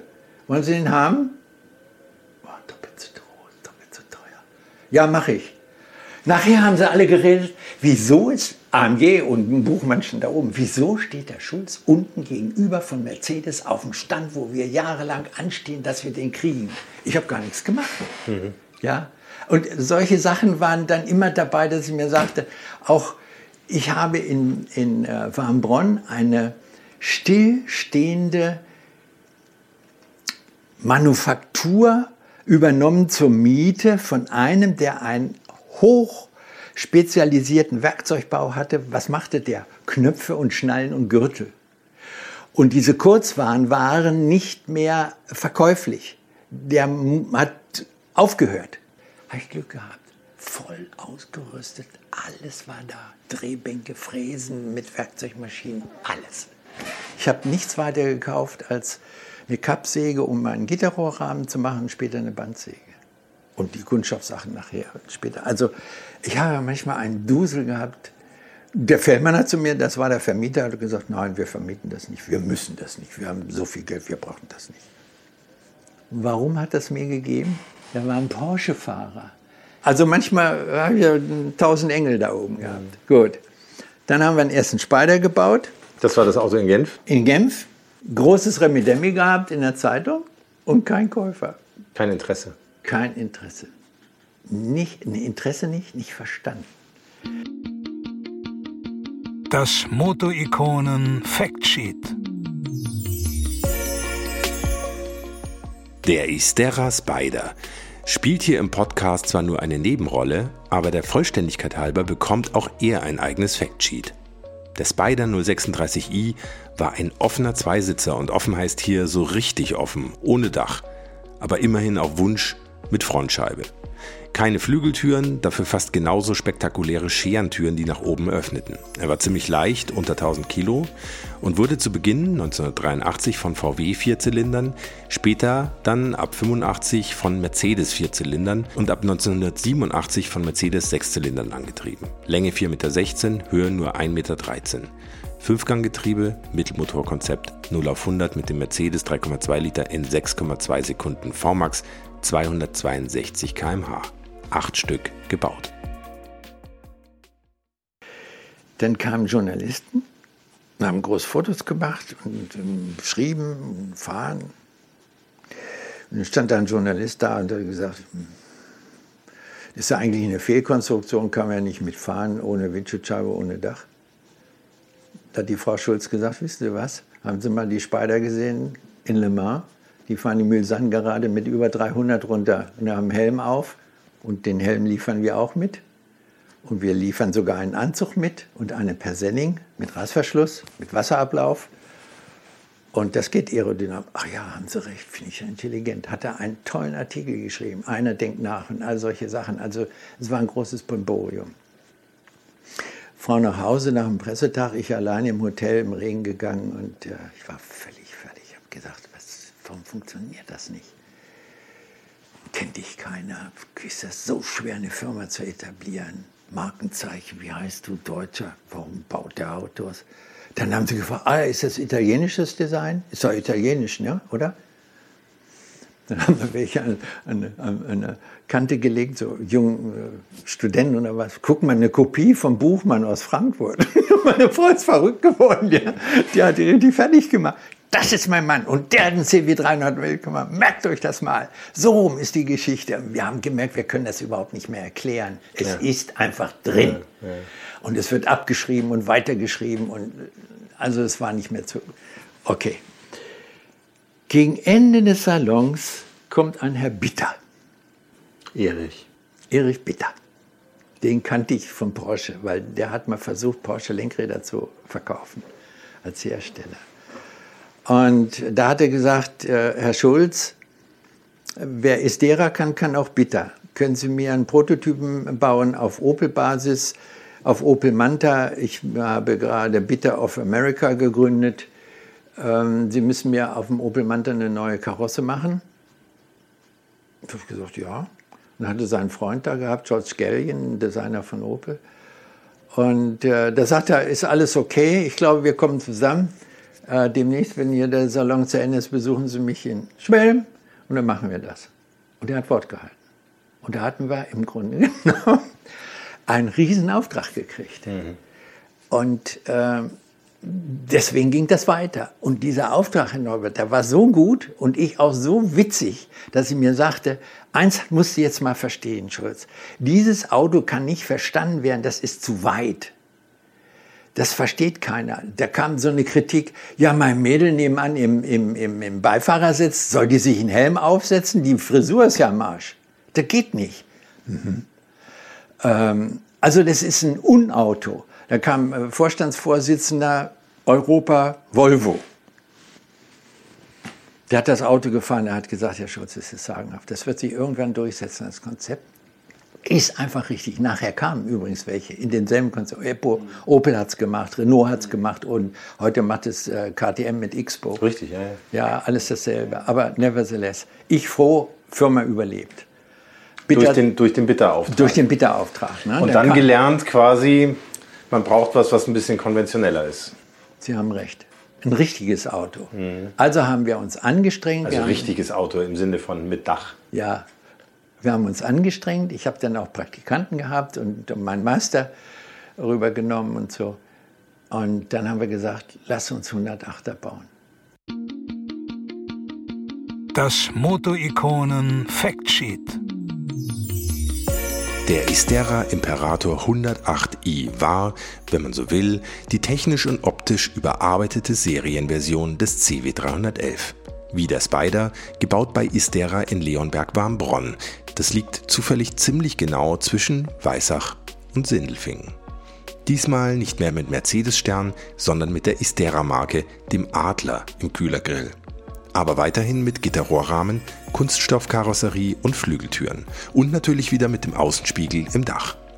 Länge 4,22 Meter, Leergewicht 1250 Kilogramm, angetrieben von Mercedes M117 V8 Motoren, später in der zweiten Serie dann von M119 V8s.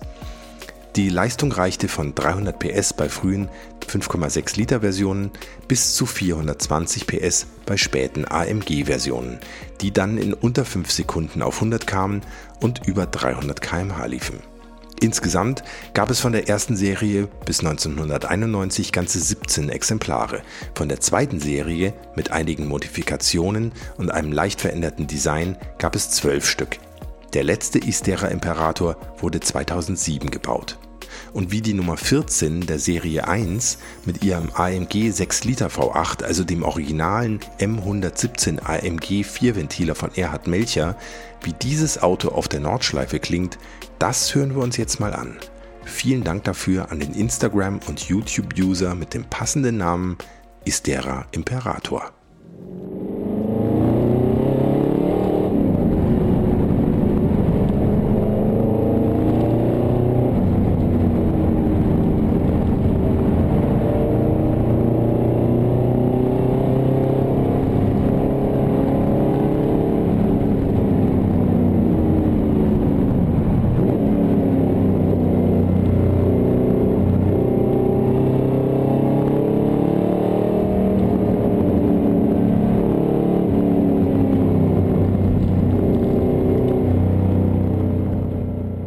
Hatte Gott sei Dank meine Negativform von der Außenhaut, also ohne in die, in die, die zweite Dimension, in die Tiefe zu gehen, Die hatte ich immer im Keller liegen. Vom CW. Vom CW 311. Und die haben wir dann äh, äh, genommen als Außenhaut und haben dann also alles angefasst. Wir haben mehr Radstand, wir haben größere Türen gemacht und äh, nach innen ging es alles anders und hatte andere Radaufhängungen gehabt und, und auch nicht diesen Wahnsinnsmotor. 320 Kilo Gusseisen, das ist ja, also da haben wir dann schon äh, leichte Aluminium V8 gehabt und dann kam auch Diskussion, warum nimmt er nicht einen 928 V8, der hat doch viel mehr Bums, warum jetzt so ein schlabberigen Mercedes-Motor da, mit diesen 4,2 und 4,5 Liter, das ist doch nichts. Dann habe ich gesagt, wisst ihr was, hier müssen wir nachdenken. Wir sind neu. Keiner kann einen Flügeltür-Mittelmotor kaufen mit Mercedes-Motor, der auf Mercedes schwört und Mercedes-Kunde ist. Er kann kein Porsche fahren. Aber er hätte gern so einen Sportwagen. Der ist mhm. nämlich ganz modern. Mhm. Und deswegen haben, wenn einer mehr Leistung haben will, kann er zur AMG gehen. Aha, richtig. Gut, dann machen wir das. Ich war ja auf die angewiesen. Ja. Herr Neubert, wenn die nicht morgens um sieben kamen, dann hätte ich nichts machen können. Mhm. Ich habe die gepflegt wie eine Amme. Mhm. Mit manchen muss ich fünf Minuten reden, mit manchen 50. Ich musste nach Hause und denen die Ehe kitten. Da waren ähm, Hilfestellungen ganz anderer Natur nötig, um, um die zusammenzuschweißen. Da kam zum Beispiel einer an, ähm, poch, poch, poch, poch, und hat den Artikel gelesen von Genf. Schwabe, junger Kerl. Kann ich bei Ihnen arbeiten? Mhm. Na, kommen Sie mal rein. Ja. Was sind Sie denn? Ja, ähm, ich bin da mit dem Käfer gekommen. Wollen Sie den mal sehen? Den habe ich ein bisschen verändert. Ja, gut, gehe ich raus hat er so Hochflor-Plüsch drin gehabt und ein paar Instrumente und so ein bisschen tiefer gelegt und ich wollte bei Estera arbeiten. Hm. Was haben Sie denn gelernt? Zimmermann. Oh Gott, habe ich gedacht. Scheiße. Harry Günther, ich werde es nie vergessen. Mhm. Naja, wenn Sie schon mal aus äh, tiefsten Schwarzwald gekommen sind, dürfen, können Sie auch kurz mal die Firma sehen. Okay, tschüss. Hm. Weiß nicht. Nach sechs Wochen kam der wieder da hat er dann gesagt, Herr Schulz, Sie haben doch hier so viel zu tun und Kunststoffabteilung und so, können Sie mich nicht doch nehmen? Da habe ich gesagt, passen Sie mal auf. Äh, ich gebe Ihnen jetzt so ein geringes Gehalt, weil ich Sie nicht kenne, was Sie können oder wollen können. Wir machen einen Arbeitsvertrag, habe ich übrigens mit allen gemacht, sechs Monate Probezeit, weil das ist für mich gut, für Sie gut und wenn es Ihnen hier nicht gefällt, dann können Sie nämlich aussteigen und sind wieder frei. Hm. Das ist aber wenig Geld. Ich sage, ja, ist so. Ähm, da hat er sich eine Butze genommen in Warmbronn irgendwo, ganz billig, und dann hat er gearbeitet. Und dann habe ich zu ihm gesagt, ich ändere Ihren Arbeitsvertrag. Wenn Sie das und das machen und Sie galoppieren Ihrer Verantwortlichkeit und Ihren handwerklichen neu eingefuchsten Arbeitsbereich, dass ich zufrieden bin, dann gebe ich Ihnen so viel Geld, wie Sie der Firma wert sind ich habe den jeden Monat eine Gehaltserhöhung geben müssen, über 500 D-Mark. Und das war nachher mein bester Kunststoffkarosseriebauer. Warum? Weil der konnte alle Maßhaltigkeit hinkriegen, weil das eine große prototypenhandwerkliche Arbeit war.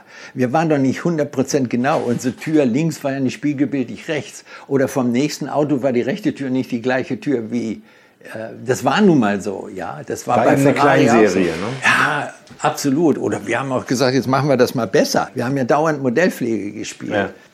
Also ich habe tolle Leute gehabt und Neubert, ich kann Ihnen sagen, äh, wenn Sie U-Boot fahren wollen unter Wasser, da brauchen Sie auserlesene Kerlchen. Hm. War so. War U-Boot fahren. Ja. Das heißt auch jeder von denen, ich spreche jetzt vom 108er, denn den 311er gab es ja nur einmal, aber die 108er gab es ja viele. Ja. 30 Stück, glaube ich. Ne? Ja, vor allen Dingen zwei sind abgebrannt, aber einen haben wir auch wieder aufgebaut. Das heißt, eigentlich ist jeder ein bisschen anders.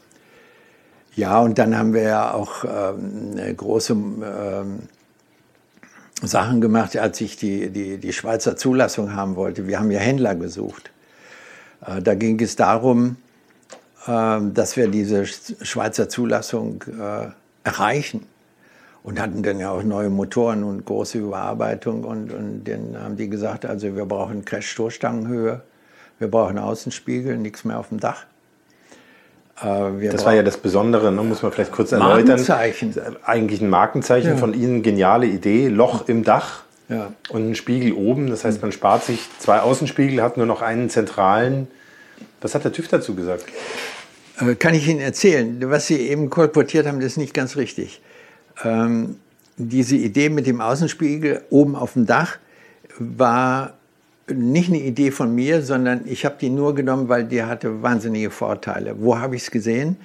Ferrari fuhr das erste Mal mit dem, äh, in, in Le Mans mit dem Außenspiegel oben auf der Windschutzscheibe, frei im Raum stehend. Die hatten zwar keine, kein Dach, aber sie hatten ein offenes Auto und haben dahin geschaut. Ähm, was hat der TÜV gesagt? TÜV habe ich übrigens auch später. Das ist auch so ein Schlüsselerlebnis. Ich habe TÜV immer aus dem Grunde gut geschafft, weil ich habe die ganzen Gesetze vorher gewusst und habe danach schon äh, gearbeitet und habe das dann gekriegt. Zu dem Thema Außenspiegel. Es besteht, als ich damals CW 311 zugelassen habe bei Herrn Heinzmann, hat er gesagt, oh, Herr Schulz, haben wir dem Spiegel, da wollen wir doch mal gucken.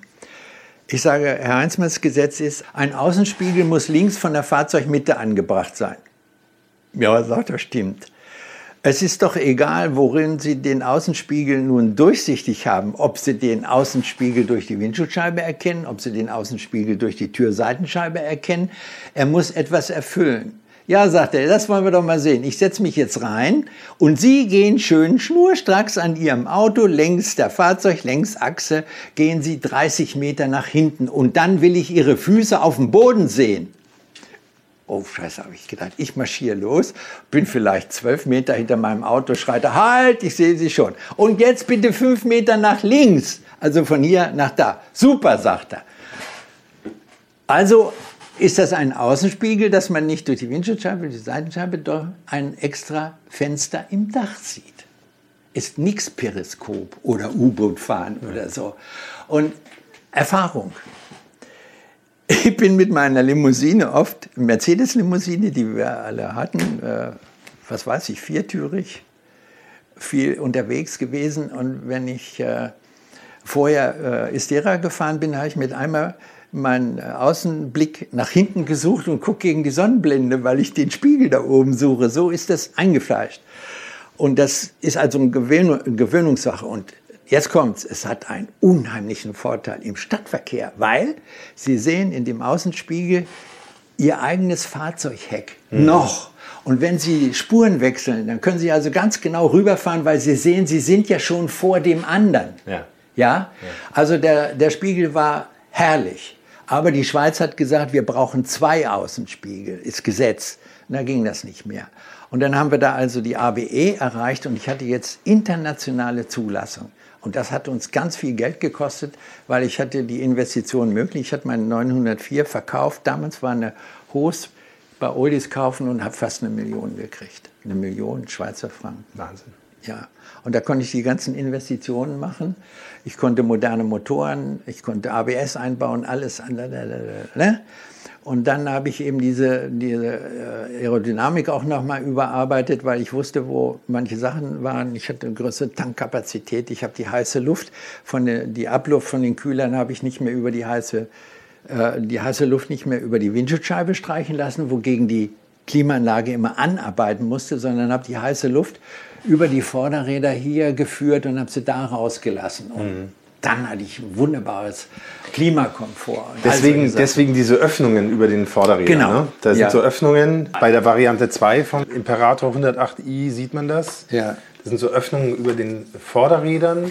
Und das ist dann für die, für die Das Abluft. ist ja Abluft von. Sehen Sie mal, ich habe mir schon gedacht, dass das nicht einfach nur Schmucköffnungen Nee, das war dass das Funktion. irgendeinen Sinn Hat hat. auch Abtrieb geschafft, auf, Ja. dem, auf dem Vorderwagen noch mehr, der eigentlich bei uns ziemlich gut war. Und das war teuer. Und wissen Sie, was so lustig war? Ich von Istera komme mit meinem Auto, fahre so in Weißach rein und sage, macht mir mich mal einen Abgas und lasst uns laufen. Sein hat 30.000 Mark gekostet, die drei äh, Zyklen fahren. Und äh, ich war der Kunde und da kamen dann die alten Leute rauf und sagten, oh, schön, Sie hier zu sehen. Und meine Kinder dabei gehabt, wie das denn nun mal intern so ist. Oder dann haben wir gesagt, komm, mach doch wieder diese berühmten Auspüffe, Ja. die der CW 311 hatte bei äh, SLR, Mercedes Das ist ein solche. unheimlich elegantes Auto. Da, Da hat man wirklich das Gefühl, es ist nicht zu viel dran, nicht zu wenig. Was waren das für Leute, die den Wagen gekauft haben?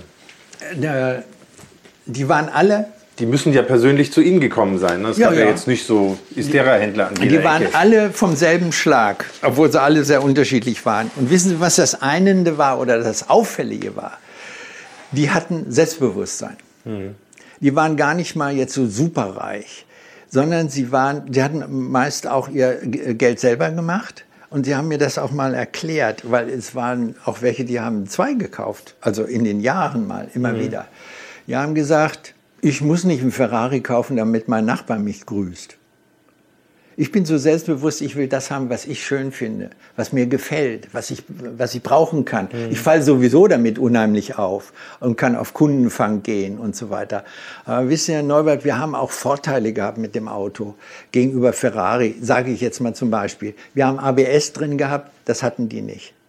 Wir haben eine Klimaanlage drin gehabt, die wirklich arbeitet, das hatten wir nicht. Wir haben ein zuverlässiges Auto gehabt, das hatte Ferrari nicht. Die gingen alle kaputt. Wir hatten Komfort gehabt. Ein Ferrari fahren war eine halbe Stunde Männersache, keine Lenkhilfe und die Frau, die hat gesagt, lass mich aus diesem Lastwagen raus. Wir haben Zuverlässigkeiten gehabt. Wir haben Servicestellen gehabt, die wir nicht gemacht hatten. Ferrari hatte die nicht. Jetzt waren Mercedes und Porsche. Weil Mercedes und Porsche Technik Ja, drin war. ne? äh, Technik war Motor Mercedes, war einfach.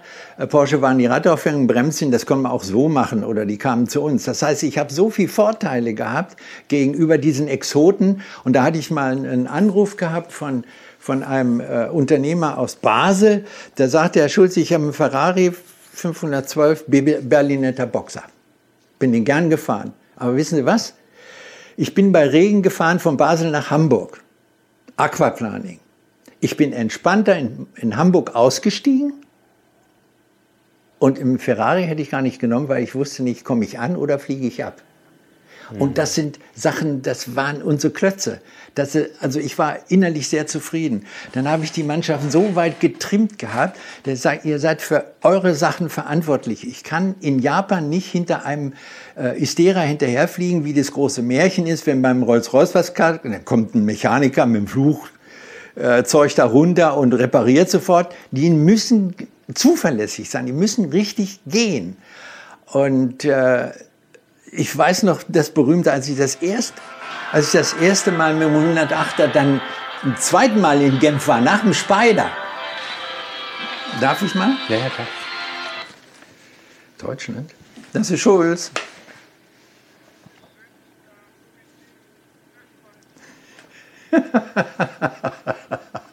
Erhard, darf ich mal Folgendes machen? Äh, Ich habe dich sofort erkannt, mein Lieber. Äh, Ich bin hier in, in einem unheimlichen netten Interview von einem Herrn Neubert. Schöne Grüße. Schöne Grüße, sagt er. Ja, er hebt schon die Hand. Und er, wir hatte, Tja, da hat doch glatt mitten im Interview der liebe Erhard Melcher angerufen, das legendäre M von AMG. Ihn werdet ihr hier bei Motorikonen demnächst übrigens auch zu hören bekommen. Bei dieser Gelegenheit jetzt noch eine kleine Zwischenbemerkung. Istera war auch geheimer Entwickler für die Automobilindustrie, von Detailarbeiten bis hin zu fertigen, fahrbaren Prototypen. So sind dann insgesamt 42 Fahrzeuge in der Manufaktur entstanden, unter anderem für Bauer, Irmscher, Bitter, BMW Motorrad und einige andere geheime noch dazu. So, mal sehen, ob die beiden jetzt fertig telefoniert haben.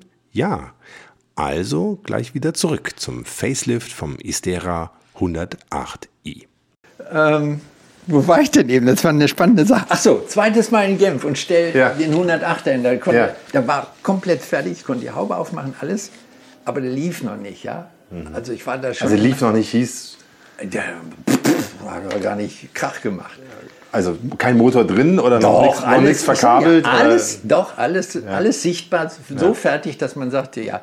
Und da, ich hatte das Vertrauen, wenn CW 311 gemacht hat, baut Spider, macht Motorräder, das war ja alles glaubwürdig. Da sagte einer, Herr Schulz, endlich mal ein Auto.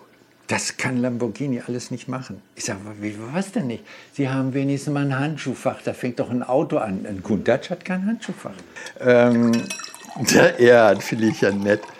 Aufrecht hat auch gesagt, als er den, den, den Stand auf der IAA das erste Mal vom Buchmann sah, das war ein Hallo, die standen da in Dreierreihen. Ja, auch Ferry Porsche kam mit der Kommerzialrätin hoch und hat Herrn Schulz begrüßt. Und ich habe dann den Herrn Buchmann vorgestellt und so.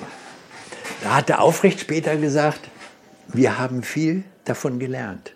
Er hat ja nie nach außen irgendwie ähm, die Presse bedient oder PR gemacht oder was hingestellt. Wir sind da und wir machen und die teuren, die haben tolle Kunden gehabt. Dresdner Bank. Mhm. Also die wollten schon mal schneller Mercedes fahren, als mhm. es den 6-3er nicht mehr gab in mhm. der Limousine und mhm. so. Wir haben viel gelernt und, und haben schöne Geschichte. Das Auto lief nicht optimal. Und der Erhard Melcher hat mir gesagt, Ebert, wenn wir fertig sind. Also wir reden jetzt wieder vom 108er, ne? Vom, nee, vom CB311. Noch vom CB311. Äh, da hat der Erhard gesagt, auf dem Prüfstand habe ich dir eine Abstimmung gemacht, dass es alles geht. Der hat einen stabilen mhm. Leerlauf, Springarm mhm. und tralala.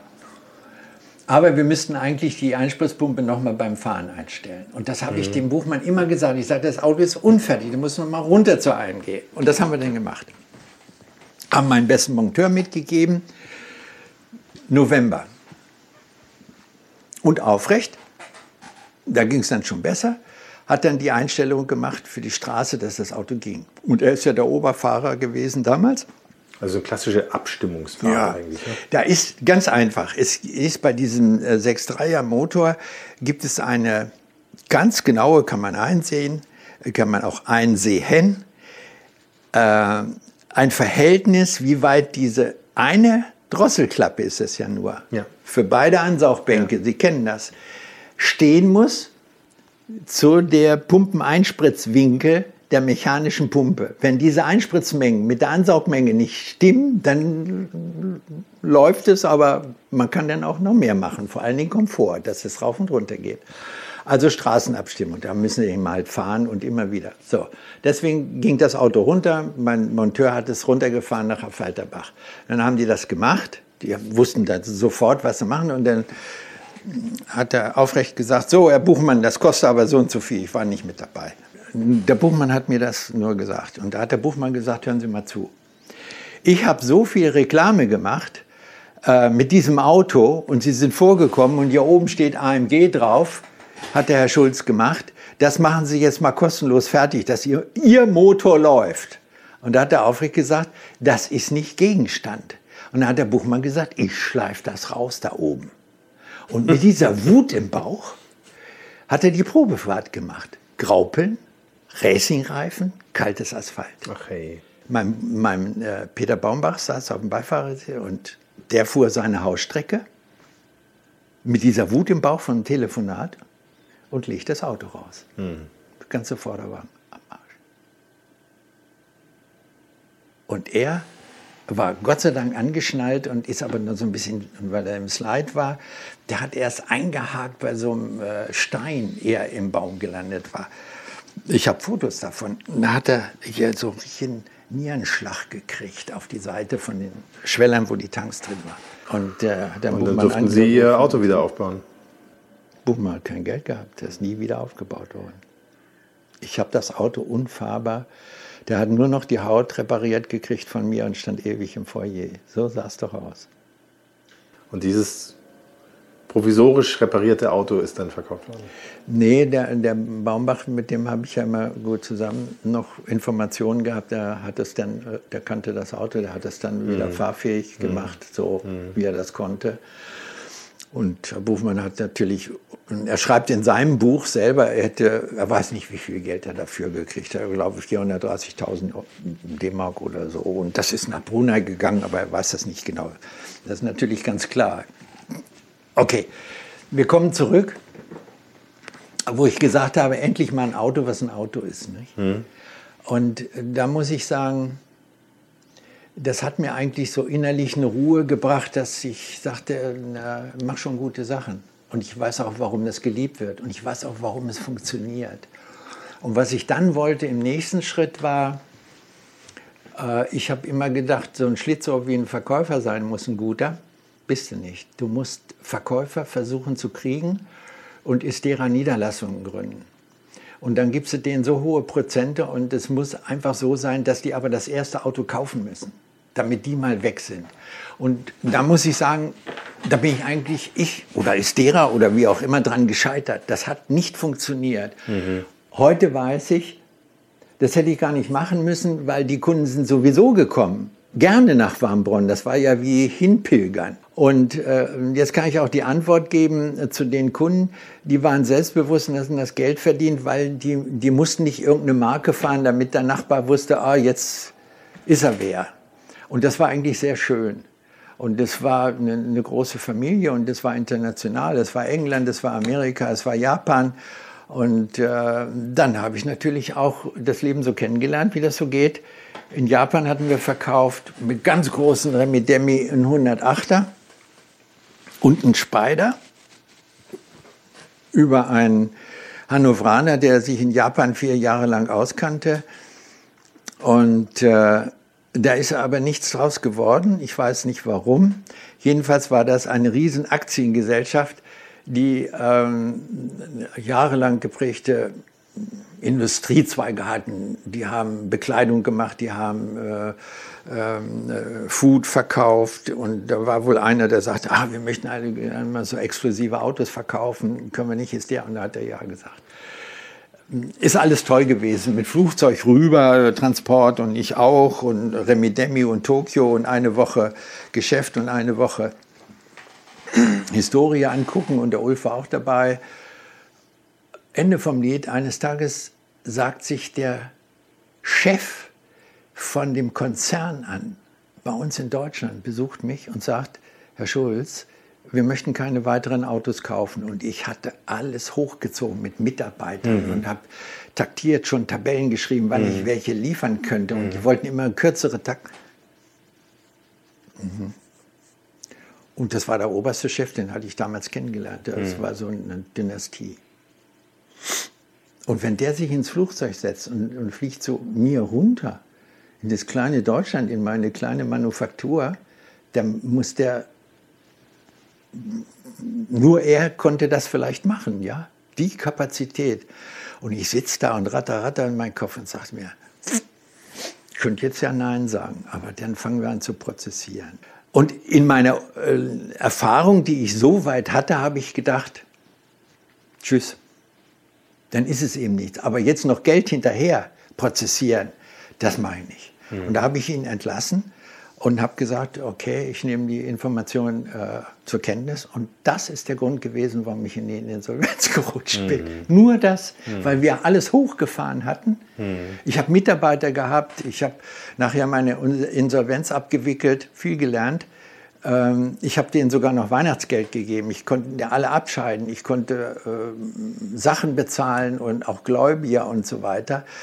Ähm, heute weiß ich, ich hätte dem Herrn von Japan sagen können, okay, wir machen jetzt einen Vertrag in Englisch, da Sie jetzt ad hoc aussteigen, ohne Anmeldung, mit den und den Perspektiven, Sie zahlen mir eine Abstandssumme gegen so und so viel, dann kommen Sie aus dem Vertrag raus. Und dann hätte ich gesagt, und Sie unterschreiben das jetzt hier, ohne Anwälte und nicht notariell. Aber, und dann hätte ich wenigstens so viel Geld gekriegt, äh, dass ich hätte die Insolvenz äh, nicht äh, haben können. Und als sie lief, und das ging über eine ganz schön lange Zeit, das geht eben länger, also alle meine, ich hatte einen guten Banker, der hat mal gesagt, Eva hat ein Unternehmen gegründet, ist schnell, aber sterben dauert ganz lange. Da habe ich jemanden kennengelernt, den kannte ich, wusste das gar nicht. Der hat bloß große Karriere gemacht. Das war ein Einwanderer, ein Ungar, der hat bei uns Teppiche gelegt und der hat mich mit einmal zum Geburtstag eingeladen. Da hat er gesagt, was? Sie haben eine Insolvenz gehabt? Hätten Sie mir das gesagt, wie viel hat Ihnen denn gefehlt? Ich sage 450.000 Liquidität nur. Och, von Ihnen hätte ich doch anderthalb Millionen gegeben.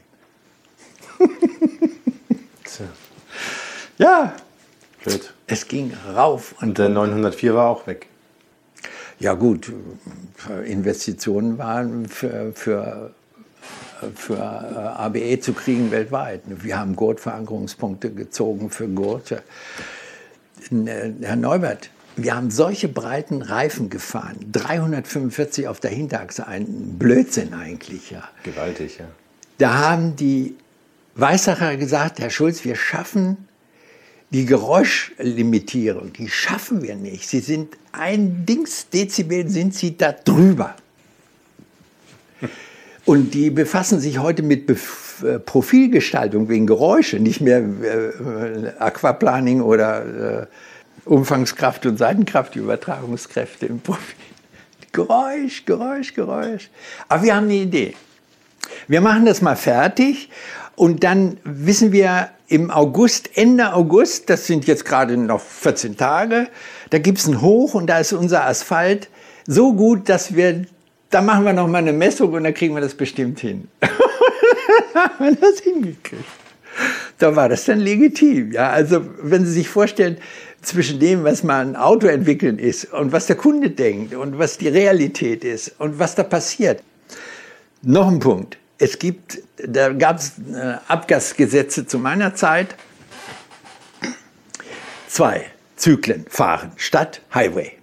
Also Auto auf die Rolle, dann wird ein Zyklus gefahren mit Drehzahlen und so weiter und langsam und äh, wir haben da, ich weiß nicht, knapp 300 PS gehabt, aber der Zyklus geht bloß bis 34 PS, also so ein Blödsinn. Mhm. Das Abgas wird aufgenommen in riesengroßen Säcken, die durchsichtig sind. Die hängen da an der Decke und die sehen das. das also richtig physisch in Säcke rein. Ja, mhm. durchsichtige Kunststoffsäcke. Mhm. Und da sehen Sie dann, wie die sich langsam füllen, weil da geht jetzt wirklich der ganze Auspuffzeugs in diese Säcke. Und nachher sagt man sich nach dem Rechnerei, wie viel ist die Konzentration an NOx und CO2 mhm. und so weiter. Mhm. Okay. Und das war damals schon so scharf, äh, dass ein Abgasmensch, ein Konstrukteur, mit dem wir auch Oldtimer fuhren und so weiter, gesagt haben, Ebert, wenn die erste Zündung aus dem kalten Motor zum Anlassen keine Zündung ist, da kannst du das vergessen. Das heißt, der Motor muss so intakt sein, das haben wir beim 928 gelernt. Was hast du denn da? Äh, ach, der Mercedes-Motor. Oh, das, das wird gehen. Ich sage, warum das denn? Ja, der hat eine, eine Kette als Steuerung für die oben liegenden Nockenwellen. Ja, und ihr? Ja, wir haben einen 2,80 Meter langen äh, Zahnriemen. Zahnriemen. Weißt du, wie der sich lenkt über die Temperatur? Nicht, der hat mit einmal ganz andere Steuerzeiten. Oh, sage ich, das wollen wir nicht nach draußen reden. Ja, und der zweite äh, Lauf dann ähm, Highway mit großen Beschleunigungen und so. Ja, Pustekuchen, also kaum was, ja. Also hatten wir das gut geschafft. Jetzt kommt der dritte. Und der dritte Abgastest war der sogenannte Shed-Test. Der geht so. Das kalte Auto wird über einen Zyklus auf eine Fahrtemperatur gebracht, dass Motor und so weiter alles so heiß ist. Dadurch wärmt das ganze Auto an. Und dann muss es also ganz schnell vom Prüfstand runtergenommen werden und kommt in eine Kammer. Und da sehen Sie dann hinter Glas mit den ganzen äh, Diagrammen und so weiter, steht da Ihr Autochen und das kühlt jetzt ab. Aber das kühlt nicht ab, das ist uninteressant, weil es geht ja um Abgas. Und das gast jetzt aus. Alles. Ich sage, was soll das denn? Ja, gucken Sie mal, Herr Schulz. Hier ist die Kurve, die steigt. Hier haben Sie 911 als Parameter und da oben ist Sense. Und wenn die Kurve hochkommt, über diese Zeit ist egal, wenn sie hochkommt, aber sie muss unter dieser Sache, sie kann sich asymptotisch nähern, aber sie muss da drunter bleiben. Und wenn sie drüber geht, haben sie verloren. Okay.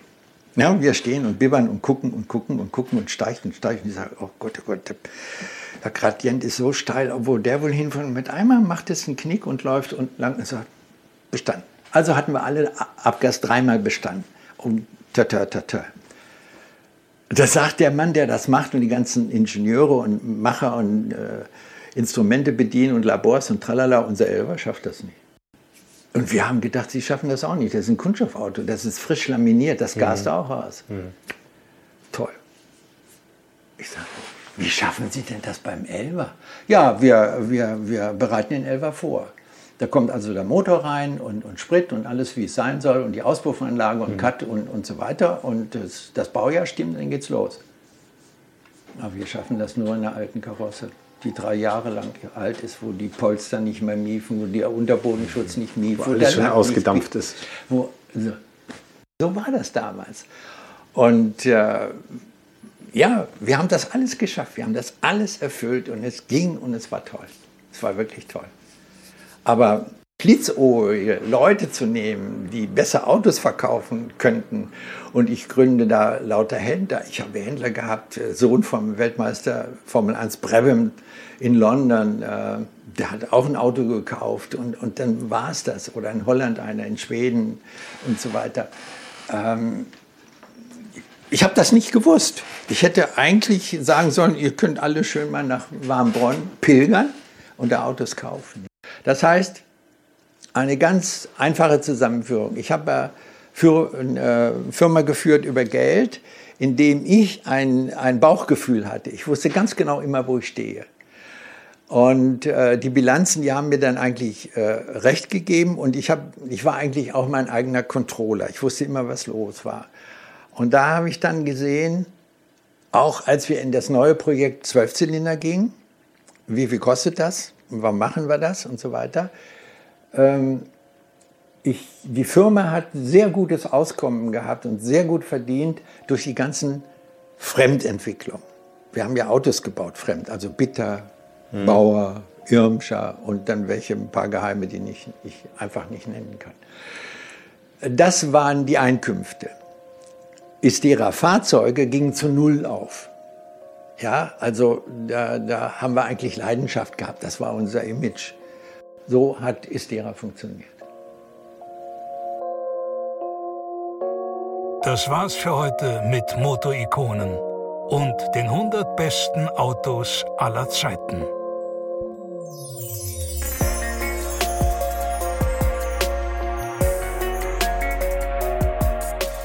Ich muss mich ganz herzlich bedanken. Als allererstes natürlich bei Eberhard Schulz und seiner Frau für ihre Zeit und den herzlichen Empfang mit Kaffee und Apfelkuchen.